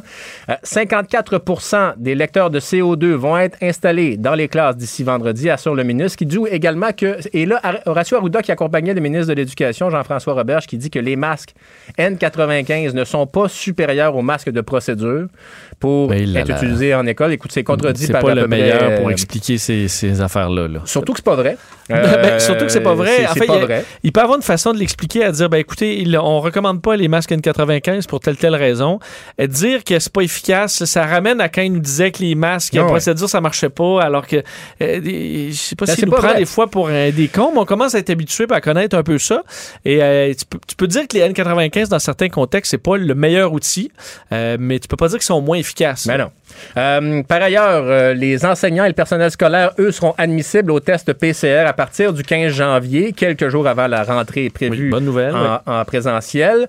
Euh, puis, ben voilà, donc il y a des épreuves ministérielles comme celle de français, par exemple, qui vont faire leur retour cette année. On sait que ça a été suspendu euh, l'année dernière. Il y a 400 purificateurs d'air qui ont été fournis à des écoles qui en ont fait la demande. Et on sait, et moi je lève mon chapeau à l'école à la distance, les familles qui font ça, parce que quand tu as deux personnes qui font du télétravail et deux enfants qui vont à l'école, Très difficile. ton Internet fournit pas, ben, les enfants qui n'ont pas accès à Internet haute vitesse, on leur fournira des clés LTE pour avoir accès à Ah, l'éducation à distance. C'est bon. Je sais pas si tu as, déjà Internet haute vitesse chez vous, s'ils vont te le prêter, là, mais tout de même, ça doit donner envie des fois d'avoir deux connexions parce que, hum, mon Dieu, que ça doit pas être facile. Non, c'est difficile. Et toujours dans l'éducation, l'UCAM a reporté sa rentrée elle, le 24 janvier, puis c'est le 31 janvier pour euh, l'UDM et l'UQTR. Bon. Euh, faut parler de nos chers euh, touristes Ah oui. tata, donc les voyageurs au Mexique, parce qu'il y a du nouveau dans on le disait, hein, à chaque heure, il y a du nouveau. Et là, euh, les options pour revenir au pays se, euh, se, se réduisent comme neige au soleil. On parlait de la possibilité de faire un beau voyage Mexique-Canada en autobus Greyhound tantôt, toi et moi, mais Oui. ça- les choses se, se dirigent vers ça parce que après avoir été barré de Sunwing, d'Air Transat, c'est maintenant Air Canada qui refuse d'embarquer ces passagers-là à son bord. Ça vient d'être confirmé. Et je comprends que il il y a des gens qui ont été revirés à la porte, là. Oui. Euh, donc, il y a des, des- de, de ce groupe-là qui est allé avec le, le fameux vol de Sunwing, tristement célèbre, qui là euh, devait revenir avec Sunwing. Là, on leur dit ça marche pas. Ils se sont bookés un vol sur Air Transat. Là, après ça, ils apprennent, non, ben, Air Transat, Eh ils ne veulent plus de nous. Euh, achète un vol Air Canada, se présente à l'aéroport euh, pour embarquer, et là, à Mhm. l'embarquement, on dit, oh non, non, pas vous autres, désolé. Euh, et on est parti avec l'avion avec moins de passagers que prévu. Ouais. Euh, Parle-moi de belles vacances. C'est sûr que le retour à la maison va être un peu plus compliqué. Alors, euh, les, évidemment, il y a une question que ces gens-là pourront rentrer au pays. Ça, il n'y a pas de doute. Un jour ou l'autre, ils pourront rentrer parce que ce sont des citoyens canadiens. On a Oui. l'obligation de les recevoir. Ben, C'est- une fois qu'ils sont à la frontière, juste une compagnie aérienne n'est pas obligée de transporter Absolument n'importe qui. Là. Alors, euh, le défi pour eux, c'est de se rendre à la frontière maintenant. Mais un coup que ça sera fait, les ennuis ne seront pas terminés parce que. Le chemin Roxham? ça? Ah ben là, écoute, euh, moi je, le- je leur suggérerais de, comme ils ont la citoyenneté, ils peuvent peut-être Oui, passer peuvent, par les oui. douanes, mais euh, les amendes là, pour parce qu'on sait qu'il y en a, il y a des, des informations comme quoi ils auraient utilisé de la, va- de la vaseline dans leur nez pour fausser les résultats des tests de dépistage rapide. On Ben, dirait une information qui circule. ça là, circule ouais, beaucoup, mettons. Ben, euh, ça équivaut à fournir de fausses informations au gouvernement fédéral. Ça, si tu veux rentrer au pays avec un, un test falsifié, c'est passible de 750 000 d'amende. Vincent, 750 000. Ça, il y a même, semble-t-il, dans les informations qui circulent, ils auraient lancé une campagne de financement en vendant des produits de vapotage et leurs bouteilles de Grey Goose vodka. Là. Oui. Ça te donne Quand une 11 idée. 000 abonnés, tu es capable de payer ça, Ouais, 750 000. ouais, ben là, c'est ça. un, un contrat ou deux, c'est réglé. Et donc, il y aura une enquête euh, qui a été déclenchée. Euh, Trois ministres qui ont réclamé ça hier. Donc, et puis, euh, c'était des joyeux fêteurs dans le Sud. Ça, ça consommait de la cocaïne, semble-t-il, sur le bord de la piscine, près des enfants. Bref. Encore là, on est dans la rumeur. on est peu, dans la là. rumeur, mais euh, voilà, ça semblait pas être des, des plaisanciers, euh, des, des, euh, des, disons, des plaisanciers clients, plaisants, des, des ouais. cli- des clients très agréables. Mais chose certaine, Vincent, on va en reparler encore demain. Parce que c'est pas fini tout Ben, ils ça. seront pas revenus. Ils seront pas, Ils seront pas les chances qu'ils soient revenus au pays demain sont. Il y en a qui ont la COVID, qui essaient désespérément de se trouver un endroit où loger. Ça n'a pas l'air facile, euh, surtout pour notre euh, organisateur qui disait encore ce matin que ça avait valu la peine, tout ça, qu'ils avaient un gros party. Mhm. Euh, je pense que ça va valoir de moins en moins la peine au, au fil des heures. Oui, parce que quand vous présentez votre passeport, là, c'est, on s'entend, là, votre numéro de passeport, toutes les compagnies aériennes vont reconnaître ça. Et c'est votre S'il y a quelque nom, chose que tu veux pas, c'est un, un drapeau rouge sur ton passeport. Surtout Ouais. quand tu es influenceur ou que tu veux voyager partout euh, gratis. Ouais, c'est ben, pas facile. Après l'Agence du revenu du Canada, une autre agence fédérale avec laquelle je voudrais pas me, me, me pogner, c'est Transport Canada, mettons. Oh non, puis Transport Canada, surtout, euh, c'est long. Alors, des procédures avec Transport Canada, c'est à leur rythme. Alors, quand tu es coincé dans un dossier avec Transport Canada, euh, ça va faire partie de ta vie pour un certain temps. Et ils ont un contentieux, service du contentieux qui doit être assez imposant aussi. Ah oui, ben ils font trembler les compagnies aériennes, Mm. Transport Canada. Alors eux, euh, quelques influenceurs, ça les stresse pas trop. Et euh, quand tu dis, OK, ben moi, il faut que je prenne un vol, je suis encore barré, il, faut que, il faudrait que vous me donniez l'autorisation. Parfait, envoyez-nous la documentation, on va vous répondre dans 3-4 mois. Et là, c'est comme ça, aller-retour. Alors ouais, assez difficile. Euh, Carl, avant de te laisser, je veux revenir sur euh, l'assaut du Capitole, parce que demain, ça fera un an, euh, ces tristes événements aux États-Unis. Euh, Donald Trump devait parler, hein, ça a été annulé. Oui. Joe Biden, lui, parlera demain. Donald Trump a annulé sa conférence de presse qu'il avait prévue à Mar-a-Lago en Floride pour réagir à- au triste anniversaire de l'invasion du Capitole. Et Joe Biden, lui, va parler pour commémorer ce- ce- cet événement. Et il devrait durcir le ton parce qu'on l'entendait souvent parler de Donald Trump comme étant l'autre gars, le gars d'avant, pour pas le nommer directement. Demain, il devrait le nommer directement. Euh, et dans la police fédérale du Capitole, on, a le chef a témoigné aujourd'hui de- de- devant dans les audiences justement sur l'examen de ce, triste événement-là. Disait oui, il y avait des problèmes, il y avait des défaillances avec les services de sécurité cette journée-là, manifestement. Euh, mais on, croit que, bref, ça laisse des traces encore importantes au sein de l'appareil politique et au sein de la démocratie américaine, cette, euh, ce triste événement-là. Alors, on verra ce que Joe Biden va dire demain, mais la, la réconciliation n'est pas encore terminée. Puis on voit tout ça là, avec les, les, les- les informations qui circulent sur Sean Hannity de Fox News. Là, Oui, euh, ben, qui- c'est qu'une fois l'événement terminé, où il y a eu un peu une union, euh, tout le monde contre les, euh, les émeutiers, ensuite il y a eu vraiment une réécriture de l'histoire chez les républicains pour essayer de dire c'était pas si pire, Il y avait les antifas, les puis radical Left et compagnie. Euh, et ça, cette réécriture de l'histoire, euh, plusieurs ont embarqué là-dedans. Et ceux qui dénonçaient les événements quelques heures après euh, ont décidé d'embarquer dans le ben, de rester dans le bandwagon de Donald Trump. Et c'est c'est pas et c'est pas évident. En tout cas, l'année 2022, sur ce chapitre-là, j'aime mieux avoir un problème avec des influenceurs qu'avec un assaut du Capitole aux États-Unis. C'est bien dit, Carl. Merci. Soucieux de bien comprendre tous les enjeux, il vous montre l'autre côté de la médaille. Vincent Dessereau. Nous disait tantôt euh, que Pierre Fitzgibbon, ministre de l'Économie, promettait aux restaurateurs d'être dédommagés pour euh, cette fermeture euh, très rapide des restaurants juste avant le 31 décembre, où plusieurs restaurateurs avaient leur frigo bien plein, dans certains cas de produits, de, produits très coûteux, difficilement, dans certains cas, re- revendables dans des, boîtes repas et tout ça. Alors, des coûts très importants pour les restaurateurs qui se doivent se tourner donc vers du take-out, de la livraison. On sait que euh, Uber Eats, pour ne pas le nommer, qui est le plus gros, s'est implanté très rapidement, au bon moment avec la pandémie, avec un service assez rapide et tout ça. Le problème, c'est que les restaurateurs, euh, ils voient une grosse partie de leur facture être euh, amputée par ce service d'Uber Eats, d'autres concurrents, dans certains cas un peu mieux, un peu ou semblables, dans les frais énormes demandés aux restaurateurs. Et plusieurs souhaitent, je suis le premier là-dessus qui utilise ces services-là, à souhaiter une façon de faire euh, qui avantage mieux les restaurateurs à une, euh, une alternative de chez nous. Il y en a une application euh, comme ça euh, qui, depuis sa création en 2020, Resto Locaux s'est donné comme mission de, euh, d'aider l'industrie de la restauration euh, pour, face à ces géants qui s'installent de plus en plus. Et là, ben, on a besoin euh, d'applications comme ça alors qu'on retourne, on est retourné en confinement et en couvre-feu. Euh, on en parle avec le fondateur de la plateforme Resto Locaux, Axel L'Espérance. Axel, bonjour. Bonjour, M. Vincent, comment allez-vous? Ça va très bien. Euh, vous en êtes où là, avec euh, Resto Locaux? C'est pas, euh, c'est pas nouveau. Est-ce que les gens vous connaissent beaucoup? Ça, j'ai l'impression que non. Vous en êtes où avec Resto Locaux en ce moment? Ben écoutez, Resto Locaux, ça fait ça fait 15 mois qu'on a démarré cette plateforme-là. Maintenant, on est disponible dans la grande région de Montréal, de Québec, du Saguenay. Euh, il y a plus de 150 restaurants qui sont euh, sur la plateforme.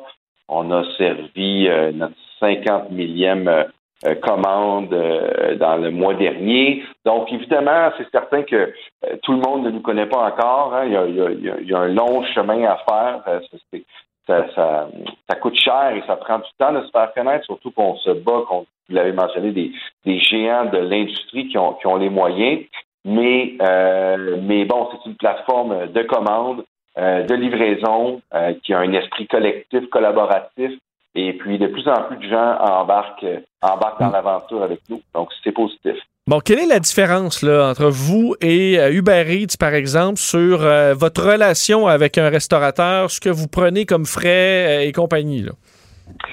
Ben, effectivement, il y a deux, il y a deux grands enjeux, euh, il y a deux grands différenciateurs là qu'il faut, faut comprendre avec les, les plateformes de, de- de- des géants de la livraison qui existent là. Il y a le problème, vous l'avez mentionné, des frais sont très élevés, mais il y a surtout le problème de la, la, la- confidentialité puis des données des clients et de la relation que les restaurateurs ont avec leurs clients. Donc, par exemple, quand vous commandez à travers une application de livraison populaire, votre restaurateur reçoit une commande anonyme. OK? Et, lui, ben, il prépare un repas, puis il fait livrer pour vous. Mais pour un restaurateur, ce qui est le plus important, c'est de connaître sa clientèle, de savoir qui elle est, d'avoir l'information euh, sur ses clients. Parce que quand tu es, un restaurateur, puis tu as une entreprise, ton plus gros actif, c'est ta clientèle, ta liste de clients. Euh, et, et donc, de pouvoir avoir cette information-là, fidéliser les clients, ben, quelque chose qui, est super important et que ne permettent pas les, plateformes qu'on connaît. Et, euh, et bien ça, Resto Locaux, nous, on est 100% transparent. On invite les gens à transiger directement avec le restaurateur à- et, nos restaurateurs peuvent développer la relation avec leurs clients, fidéliser leurs clients. Donc ça, c'est c'est très important parce que, comme je l'ai dit, je le répète, le plus gros actif d'un restaurant, c'est sa liste de clients. Et si on lui enlève ça, ben c'est plus un restaurant, c'est une cuisine qui fait à manger, finalement. Oui. Euh, et, donc- et les frais. Ben, les Oui, les frais. Parce que Uber Eats, c'est quoi? On est, à, on est à 30% carrément qui m'apparaît quand même pour une application qui qui, qui fait pas le, qui fait pas le plat. Euh, c'est beaucoup. Vous, ça ressemble à quoi? Nous, règle générale, on est environ 50% moins cher, donc on va charger au restaurant autour de 18 euh, de frais euh, de frais de commission pour la livraison. C'est sûr que euh, la livraison se coûte cher, hein, c'est des employés, c'est des gens qui se déplacent, les livreurs, ça coûte de l'argent, mais grâce à nos partenariats avec des entreprises de transport et de livraison locales, on arrive à, fournir à nos restaurateurs et à nos clients les tarifs de livraison les plus les plus bas du marché, carrément, parce que nous, on travaille avec des entreprises de transport et de taxi qui sont déjà établies. Donc, quand on, déploie le système Resto Locaux dans une ville, on va travailler avec des entreprises qui sont là pour faire la livraison, qui ont déjà une main-d'œuvre euh, pour le faire. Et ça nous permet, ça, d'avoir des coûts très bas et de, permettre des tarifs qui sont très, très compétitifs. Quand on commande euh, du genre en utilisant une application, on veut euh, surtout, bon, il y a des délais, là, on voit souvent le, délai, mais on espère au moins que ça arrive chaud, que le, le restaurant ne concocte pas notre repas puis que le, livreur vienne le chercher une demi-heure après. On veut que ça suive bien là, pour s'assurer euh, d'avoir un, service efficace. Est-ce que ça, quand on a moins de gens, moins de clientèle, c'est, faisable? Il y a quand même un sacrifice à faire là où des fois, il euh, faudra attendre longtemps, il n'y aura peut-être pas un chauffeur disponible? Comment vous essayez d'éviter ça le plus possible? Alors, écoutez, comme je disais, étant donné qu'on travaille avec des partenaires de livraison locaux, je donne un exemple comme à Montréal, on va travailler avec différents partenaires compagnies de taxi, euh, coopératives de taxi. Il y a une coopérative EVA, notamment à Montréal, qui, qui, est un de nos principaux partenaires de livraison. Toutes ces collaborations-là fait que on a au-dessus de 700 chauffeurs disponibles dans, dans la grande région de Montréal. Donc, on a un gros bassin de livreurs et, euh, et on arrive à offrir un service qui est très, très efficace. C'est la beauté de la chose. Donc, quand on se déploie dans une nouvelle municipalité, puis qu'on travaille avec une compagnie de taxi en place qui a déjà ses chauffeurs, mais ça nous permet d'avoir une, offre super compétitive. Avez-vous aussi à vous faire connaître auprès des restaurateurs ou en général le message se passe bien à dire ben avec cette euh, application-là, on en a un peu plus pour notre argent, on va les encourager euh, le plus possible pour, euh, pour tenter qu'il n'y ait pas juste Uber qui s'installe et que les autres disparaissent? Oui, définitivement. C'est certain que, bon, il faut pas si beau, ça doit se faire connaître. On espère aussi que les associations qui existent de restaurateurs embarquent dans l'aventure et fassent connaître notre offre à leurs restaurants. Euh, mais oui, on est, comme je disais, on est rendu à plus d'une cent cinquantaine de restaurants euh, sur la plateforme et de plus en plus, de, à chaque jour, on a des nouveaux restaurants qui, adhèrent. Puis euh, maintenant, depuis le mois dernier, on a également décidé de mettre en place une, une, euh, le capital, en fait, de, libérer le capital de restos locaux pour que les restaurateurs et les consommateurs puissent devenir actionnaires de restos locaux. Donc, on, met carrément là une partie de l'entreprise qui est disponible euh, aux consommateurs qui veulent consommer local, puis aux restaurateurs pour devenir propriétaires et actionnaires de la plateforme. Et on pense que ça, c'est dans l'esprit collectif de ce qu'on veut faire en, permettant à tout le monde de devenir propriétaire d'une telle technologie. Puis ça va aider à créer probablement davantage d'engouement et d'ambassadeurs autour de, autour de, cette application-là, Resto Locaux. Avez-vous eu de l'aide du gouvernement euh, là-dessus? Je voyais Pierre Fitzgibbon qui euh, tentait par tous les moyens de trouver des alternatives québécoises à différents services du, genre. Est-ce que quand vous cognez à la porte de Québec, ça répond? On aimerait ça, on aimerait ça. J'espère d'ailleurs qu'ils sont à l'écoute de votre émission en ce moment. Pour l'instant, on n'a pas eu, euh, on n'a pas eu de réponse euh, nécessairement positive euh, ou de réponse du gouvernement ou d'instance gouvernementale par rapport à par rapport à ça. c'est certain qu'ils bon doivent évaluer différentes différentes options, mais mais c'est certain que qu'on est qu'on est définitivement à la recherche de pouvoir faire des partenariats comme ça. Puis euh, on, aimerait ça beaucoup avoir de l'aide, évidemment, de, fonds, d'investissement euh, ou de paliers gouvernementaux là, qui pourraient, aider à notre plateforme à, rayonner davantage, évidemment, parce que l'offre et la demande et le besoin est là, puis la solution qu'on offre, elle répond à tous les problèmes actuels. Oui, on a vu avec le panier bleu que si c'est eux qui le font eux-mêmes, euh, leur application, ça peut être difficile plutôt que d'encourager les, jeunes entreprises qui le, font bien. Ben, je vous ai téléchargé, je vous avais même pas, je sais télécharger. Je vais essayer de, de commander euh, en utilisant vos services ce soir ou dans, ou dans les prochains jours, c'est sûr, en vous souhaitant bonne chance parce que je pense qu'il y a bien des gens dans le monde de la restauration qui, euh, souhaitent un succès à des, euh, à des- concurrents locaux euh, d'Uber Eats et des autres. Axel euh, L'Espérance, merci d'avoir été là. Bon succès. Merci à vous, M. Vincent. Bonne soirée. Au revoir, Axel L'Espérance, fondateur de la plateforme Resto Locaux. Vous dites Resto euh, Locaux, L-O-C-O. Alors, à essayer euh, comme euh, service avec moins, un, peu moins d'appétit pour aller chercher les frais chez les restaurateurs, parce qu'il y a plusieurs qui disent, ma foi, c'est très dur de faire du profit avec Uber Eats, sachant les marges de profit en, restauration qui sont déjà en baisse, quand faut donner, qui sont déjà difficiles, quand il faut donner 30% euh, dans certains cas pour des grosses factures à la livraison, c'est énorme. Alors, euh, ben, implication intéressante, on va l'essayer. Soucieux de bien comprendre tous les enjeux, il vous montre l'autre côté de la médaille. Vincent Dessereau. Emmanuel Latraverse. J'ai pas de problème philosophique avec ça. Mario Dumont. Est-ce que je peux me permettre une autre réflexion? La rencontre. Ça passe comme une lettre à la poste. Il se retrouve à enfoncer des portes ouvertes. là. La rencontre Latraverse. Dumont. Je rappelle que Mario Dumont sera de retour euh, lundi, mais Emmanuel Latraverse euh, est là. Bonjour Emmanuel. Bonjour. Euh, point de presse très attendu par les parents, par le personnel euh, des, euh, bon, de nos écoles aujourd'hui. Fran- bon, le, le ministre Roberge et Dr Arruda qui étaient en point de presse à 13 h pour donner les détails sur la rentrée qui commence, on sait, à la maison, en présentiel. On l'espère. Enfin, on dit, on est les confiants, M. Roberge, c'est ce qu'il nous a dit tantôt du 17 janvier. J'ai quand même un doute là-dessus. Pour- ben, quand même, hein, parce que je vois les, les- prévisions quand même de l'INES euh, des derniers jours euh, montrent que le 17 janvier, on ne sera pas sorti de là du tout. Là. Ouais, mais je pense qu'on peut pas en tenir rigueur là, au, euh, au, au ministre Roberge là, sur si ça va être le 17, le 21 ou le 30 janvier. Là. Je pense qu'objectivement, c'est pas lui qui contrôle la courbe de l'épidémie. C'est pas c'est pas sur ses épaules que repose euh, cette, euh, cette décision-là. Là. Surtout ce qu'on peut lui mettre sur les épaules. Non, mais c'est qu'il dit, mais, mais, mais, mais c'est qu'il nous dit pas, ah, ça va être le 17, mais ça peut changer, évidemment, selon euh, si la semaine prochaine, on aura peut-être une idée claire si on doit garder le 17 ou pas. Il nous dit, ah non, c'est le 17, j'ai parlé à la santé publique, puis euh, on est confiant, ça va être le 17.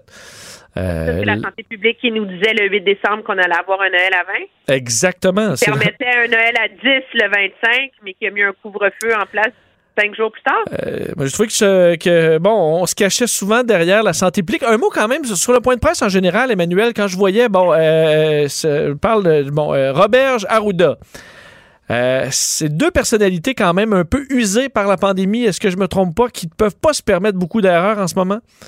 Oui, mais moi, je pense que le ministre Robert, je veux dire, un, un parent qui avait confiance aux mesures à l'école jusqu'ici va avoir confiance de ce qu'a annoncé le ministre Roberge aujourd'hui.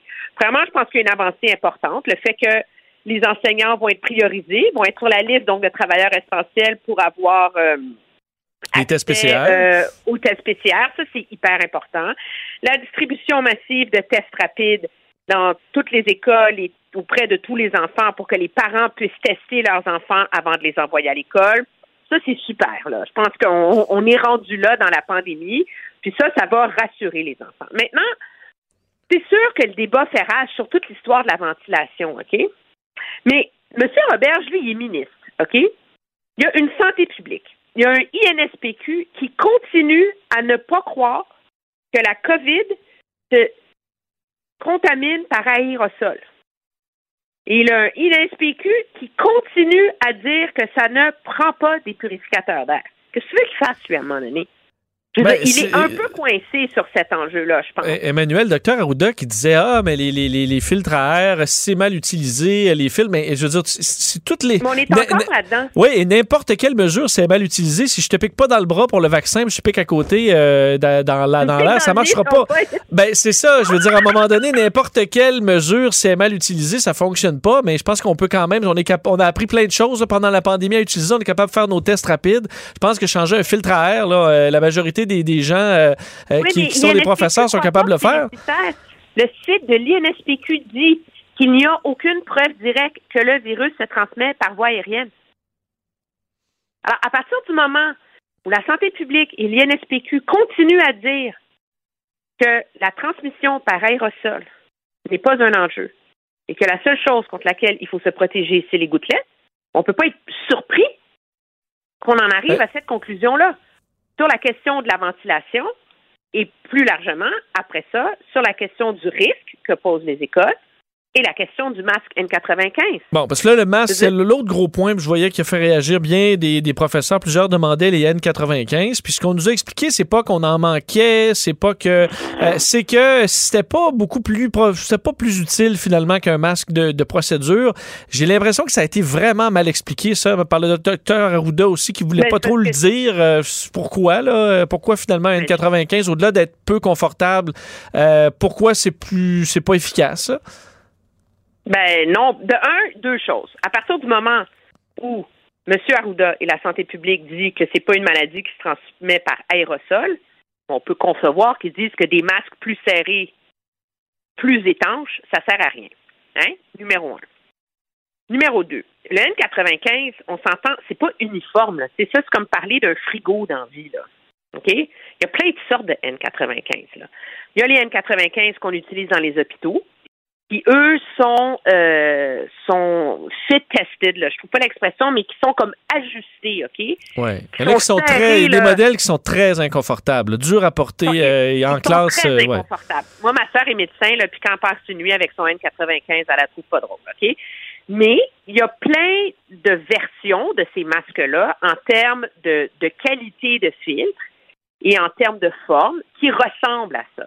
OK? Et la grosse différence pour quiconque est allé en acheter un, là, c'est veut, veut pas, un masque chirurgical, t'as plein de trous là, par où l'air peut rentrer. Là. Sais, C'est pas euh, si bien ajusté que ça. Alors qu'un N95, même celui que tu n'ajustes pas comme celui dans les hôpitaux, est beaucoup plus serré sur le visage. Et la réalité, c'est que la différence en termes de filtration, c'est filtrer 95% des particules plutôt que d'en filtrer 70 à 80 avec un masque chirurgical. Alors, eux, ils disent que c'est pas nécessaire et on sous-entend que ce serait nuisible, mais c'est parce qu'on mélange tout là-dedans, là, tu sais. Est-ce qu'on est vraiment en train de parler d'un, du masque N4, du respirateur N95 utilisé dans les hôpitaux? Est-ce qu'on est en train de parler du masque N95 plus euh, people, c'est plus euh, grand public, qui est accessible et plus serré? Mais l- là-dessus, en tout cas, il n'y a, aucune nuance dans le discours du, du, euh, docteur Arruda. Et moi, je, doute que ça suffise à rassurer les enseignants et à rassurer euh, les parents aussi, parce que, ben, tu le disais toi-même, c'est la même logique qui disait que euh, des masques, c'est inutile, que les tests rapides, ça servait à rien, que la transmission par aérosol n'existe pas. Alors, plus le docteur Arruda traîne le passif de ses erreurs de jugement, plus dans un débat qui est litigieux. Là. Moi, cet après-midi, j'ai fait le tour. Là. Le CDC, la clinique Mayo, la santé publique en Ontario, la santé publique en Colombie-Britannique, tout le monde n'est pas d'accord. OK? Ça dépend du risque que, re- que représentent les écoles dans ton esprit. Ça dépend du principe de précaution. Ou en Ontario, on a dit, écoutez, là, ça rassure les profs, c'est des meilleurs masques, tant pis, let's go, on y va. Mais il y a de plus en plus d'épidémiologistes, de plus en plus d'instituts comme la clinique Mayo, etc.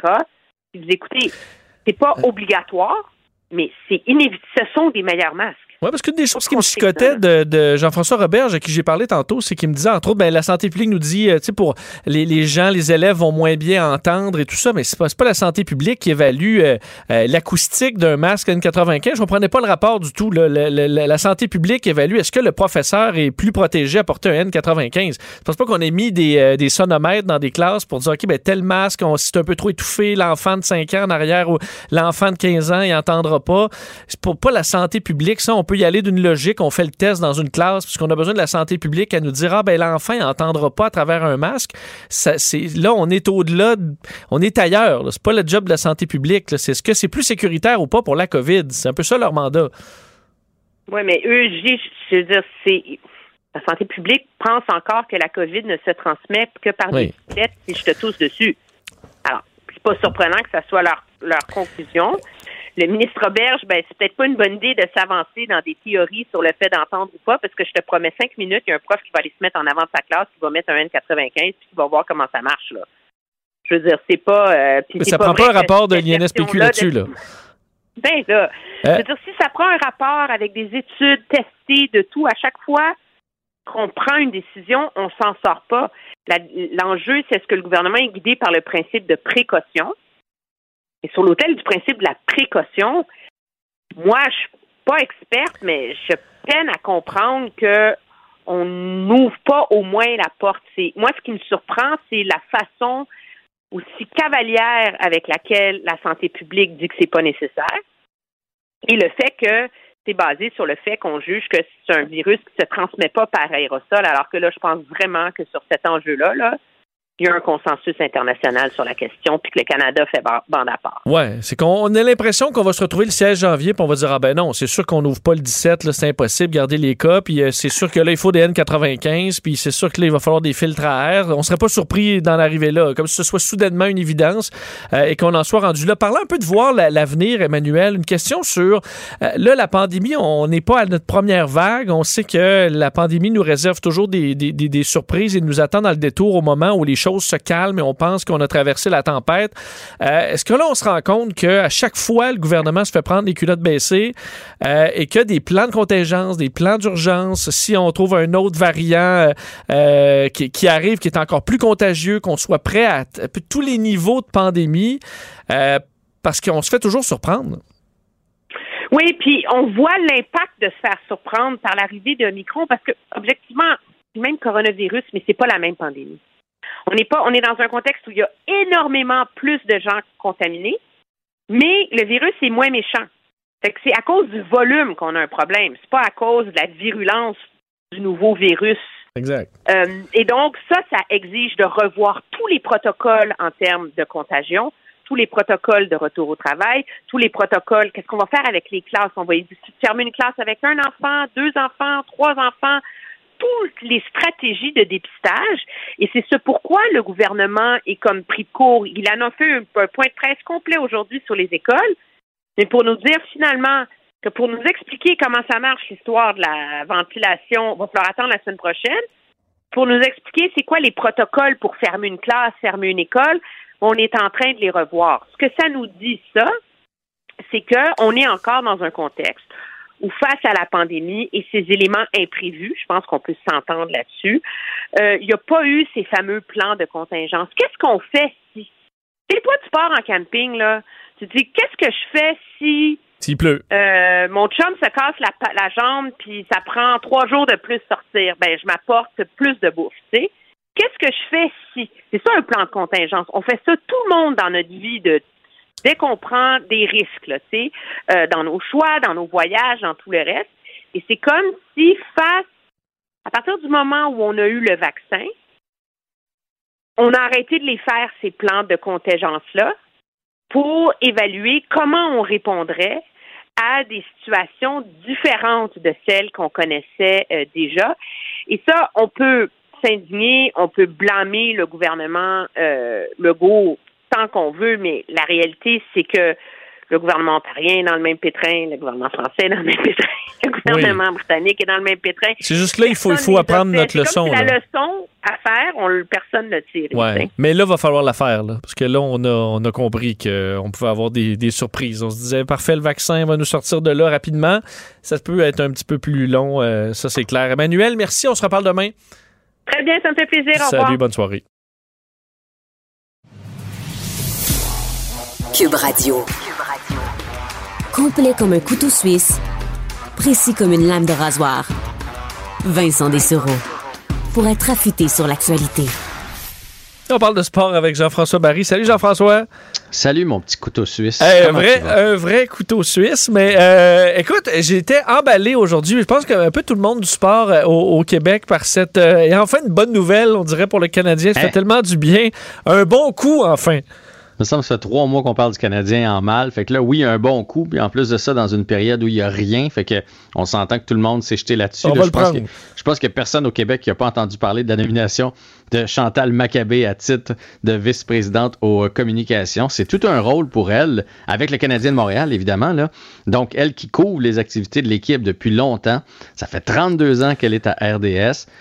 Et aujourd'hui, donc, elle a confirmé qu'elle a accepté le poste. Et c'est unanime que des commentaires élogieux à l'endroit de, de Chantal. Oui, parce qu'on comprend qu'on veut, dans la direction euh, des, bon, des équipes de sport, davantage de femmes. Et dans ce cas-là, euh, non seulement c'est une femme, mais là, absolument toutes les compétences. Je pense que tout le monde est très euh, est tout à fait confiant qu'elle a l'étoffe pour faire ça, l'expérience. Comme aucun doute. là. C'est pour ça que c'est c'est- ça fait l'unanimité.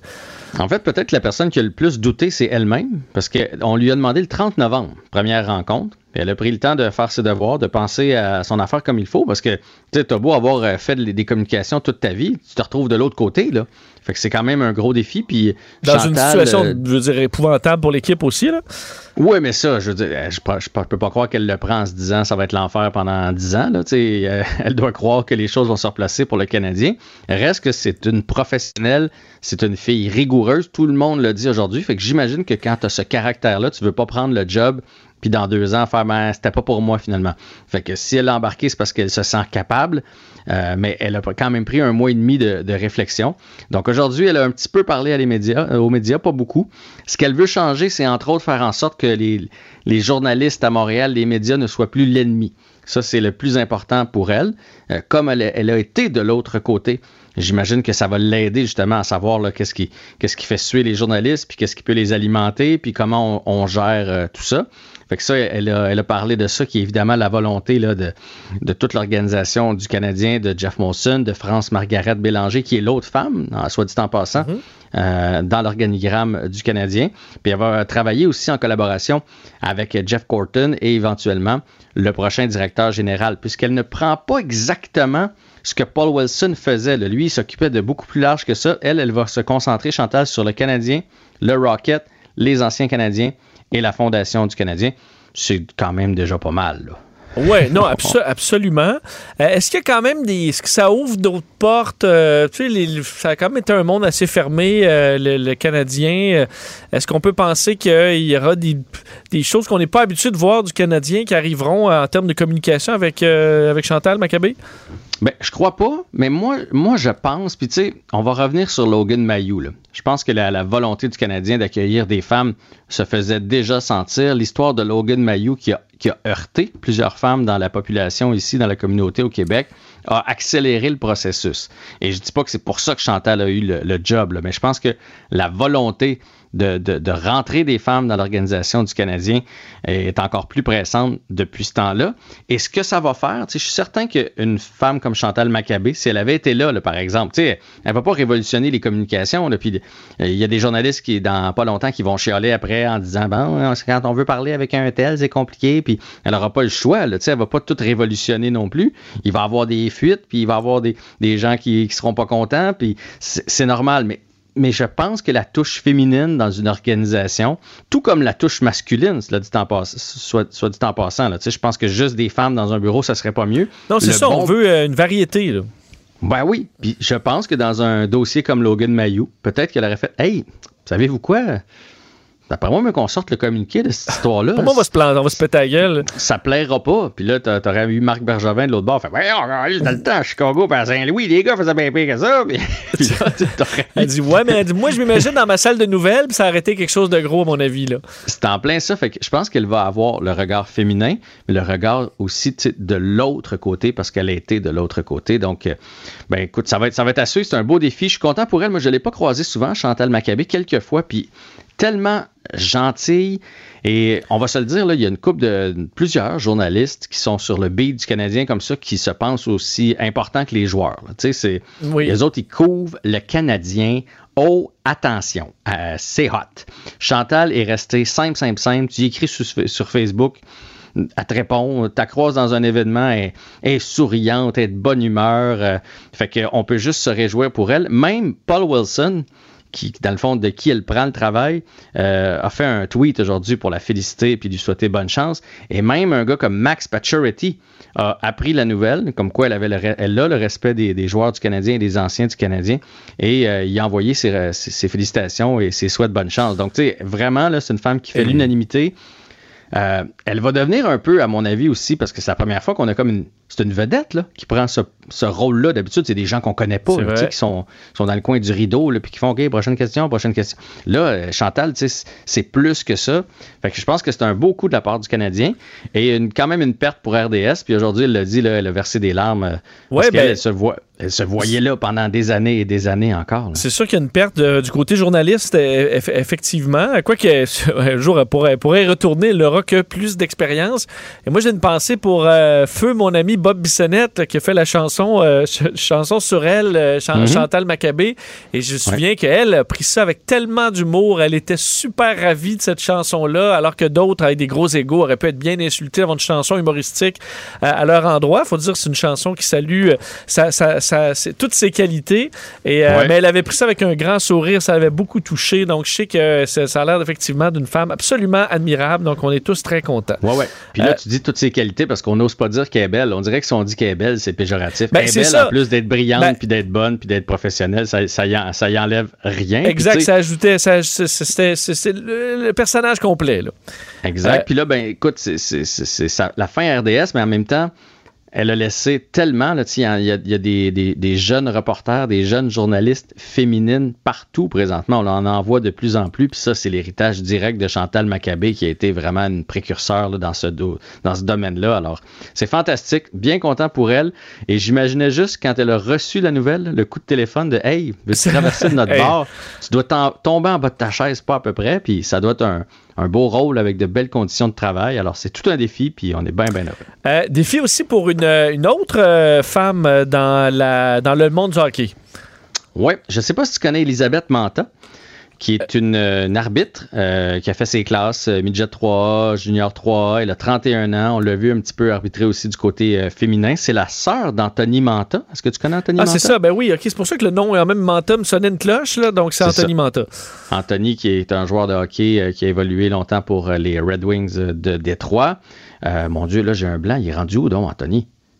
On va te dire ça dans quelques secondes. J'ai un méchant blanc. Il s'est fait échanger à. Ben, Colin, tu sais, quand tu cherches de quoi. Euh, bref. Ben, c'est les Red Wings, visiblement. Non, Capitals de Washington. Les Capitals, c'est ça. Il est rendu avec les Capitals. Bref, c'est sa sœur. Ça n'a rien à voir de toute façon dans l'histoire. c'est pour ça que je n'avais pas pris de note là-dessus. Elisabeth trace son propre chemin. Ça fait des années, elle, qu'elle veut euh, devenir arbitre dans les circuits professionnels. Et là, pour la première fois, euh, il va y avoir une femme qui va arbitrer des matchs dans la Ligue de hockey junior majeur du Québec. On en a fait l'annonce aujourd'hui, donc pour la deuxième portion de la saison. Euh, puis pas comme juge de ligne, comme, comme arbitre en chef. Donc c'est tout un exploit de son côté aussi, dans un monde d'homme.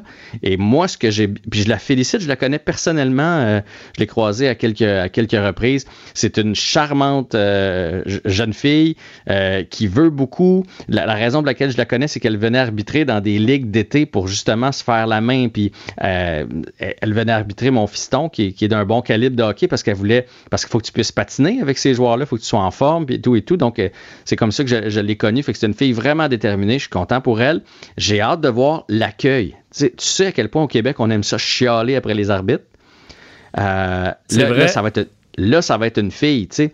Euh, j'espère que ça va enlever un peu de chialage. On dirait que c'est plus, c'est moins le fun de chialer. Pas que c'est moins le fun, mais il y a quelque chose de malaisant. ça peut retenir un colon qui gueule après l'arbitre, de dire Ça peut bah, retenir un colon, c'est une Moses de bonne affaire. Si ça peut ouvrir des portes à d'autres, c'est une bonne affaire aussi. En même temps, j'espère qu'on va être capable, si elle fait un mauvais, un mauvais call, un mauvais appel à un moment donné, de dire bon, ben, elle l'a manqué celle-là puis c'est pas parce que c'est une fille, là. Elle l'a manqué, elle l'a manqué, mais ça ouvre la porte en tout cas, puis c'est, euh, tout un exploit. Fait que c'est toute une journée aujourd'hui pour les femmes, euh, deux belles annonces, et pour Chantal Maccabé et pour Elisabeth Manta. Alors j'étais bien content. Et je vais terminer avec une autre femme, si, euh, si tu le veux bien. Vas-y. La mienne? Non, non. On fait un Je bel hommage. à la mienne aujourd'hui. Non, en fait, euh, ce soir, euh, Leila Annie Fernandez qui joue son deuxième match du côté d'Adé- d'Adélaïde en Australie. Elle affronte une Polonaise qu'on connaît pas, toi et moi. Alors, Ben, oui. euh, on va souhaiter une a- deuxième victoire cette saison. Il y a aussi des femmes courageuses là, qui, restent- qui, qui vont tenter de faire l'impossible, c'est-à-dire de faire Toulouse-Montréal contre vents et marées. Là. Alors, des, hein, des, euh, des, des courageuses qui vont tenter, malgré braves. toutes les embûches. Là. Ils vont pas give up, ça, je te le promets. Mais il y a Euh, des hommes aussi, hein? Ah non, ça, c'est- t'as tout, tout- qui tout à fait raison. Mais les, les hommes sont déjà arrêtés euh, par la police dans certains cas. On va en parler d'ailleurs dans les prochaines minutes. Jean-François, merci à demain. À demain. Bye bye. Salut. Euh, je dis ça parce que Karl Marchand nous rejoint. Euh, Bonjour. quelles sont les dernières nouvelles sur nos joyeux naufragés? Ben, semble-t-il qu'il y a certains des influenceurs de Tulum, appelons-le comme ça, qui ont réussi à rentrer à l'aéroport Montréal-Trudeau. Et il y a des images qui circulent. Il y en a qui auraient été euh, interceptées par la santé publique et le SPVM déjà. Donc, déjà cueillis. euh, donc c'est pas Yves Poirier qui, qui les a accueillis à l'aéroport, mais le SPVM. Ben, ça dépend parce que Yves, il, va- il être tout de ligne, suite après. C'est vrai, il est de l'autre bord de Il la va ligne. être retenu quelques heures et ensuite Yves les accueillera. Là. Alors, on va suivre tous les développements de cette histoire rocambolesque pour vous. Et dans les autres nouvelles, point de presse demain à 11h du ministre de la Santé, Christian Dubé. Daniel Paré, le directeur exécutif de la gestion de la pandémie, sera là. Et Lucie Paterny, sous-ministre à la Santé. On va confirmer des mesures euh, pour les non-vaccinés, c'est-à-dire euh, leur bloquer l'accès à la SAQ, SQDC. Et autre nouvelle aussi, le ministre de l'Économie, Pierre Fitzgibbon, qui a annoncé de l'aide pour les restaurateurs qui ont dû euh, fermer leur restaurant en toute vitesse avant le 31 décembre. Ils seront euh, dédommagés. Ils pourront recevoir jusqu'à 10 000 de, de prêts non remboursables pour les pertes subies dans leurs euh, réserves et dans leur nourriture, justement, pour cette fermeture précipitée. Il faut dire que, par contre, c'est pas juste la fermeture qui coûte cher, c'est les semaines, euh, les, les semaines Ouais, qui ben là, suivent. on va compenser les, pe- les pertes de- en, en inventaire pour l'instant, mais en effet, ils sont pas sortis de l'auberge. Merci, Carl. D'ailleurs, euh, c'est rare qu'on cite cette source-là, mais pour ceux qui veulent, parce que là, on sera plus. on- on- hein, vous pourrez suivre un peu les déboires de, de, de, de nos, euh, de nos voyageurs, entre autres à TVA Nouvelle, LCN, Yves Poirier qui suit ça de près. Mais euh, il y a également euh, OD Scoop, hein, un compte sur Instagram qui est hilarant euh, aujourd'hui. Puis je sais, là, on veut pas, on tapera pas à l'infini sur ces, euh, ces, ces voyageurs-là. Mais encore un peu. Mais encore un petit peu. C'est le, c'est le télé-réalité le plus drôle euh, depuis, euh, depuis hier. Les déboires de nos voyageurs qui se rendent compte que, ben oui, la vie, c'est pas juste un jeu. On peut pas juste s'amuser. Il y a des bouts, faut être sérieux, faut s'asseoir dans son siège, boucler sa ceinture, puis attendre d'être à destination avant de popper le champagne. D'ailleurs, ils boivent du mouette ice, là. Ça, buvez pas ça. C'est pas bon. Ça, c'est pas bon. Il y a pas un, il y a pas un champenois qui boit des, euh, du- de, de champagne sur glace. Faites pas ça. Faites Vous l'aurez entendu ici. Vous l'aurez entendu ici. Soyez tranquille dans l'avion, puis buvez pas cette cochonnerie-là. Euh, trop cher. Merci, Carl. Merci à Achille et à Alex Moranville à la recherche. On se reparle demain. Bonne soirée. Au revoir. Cube Radio.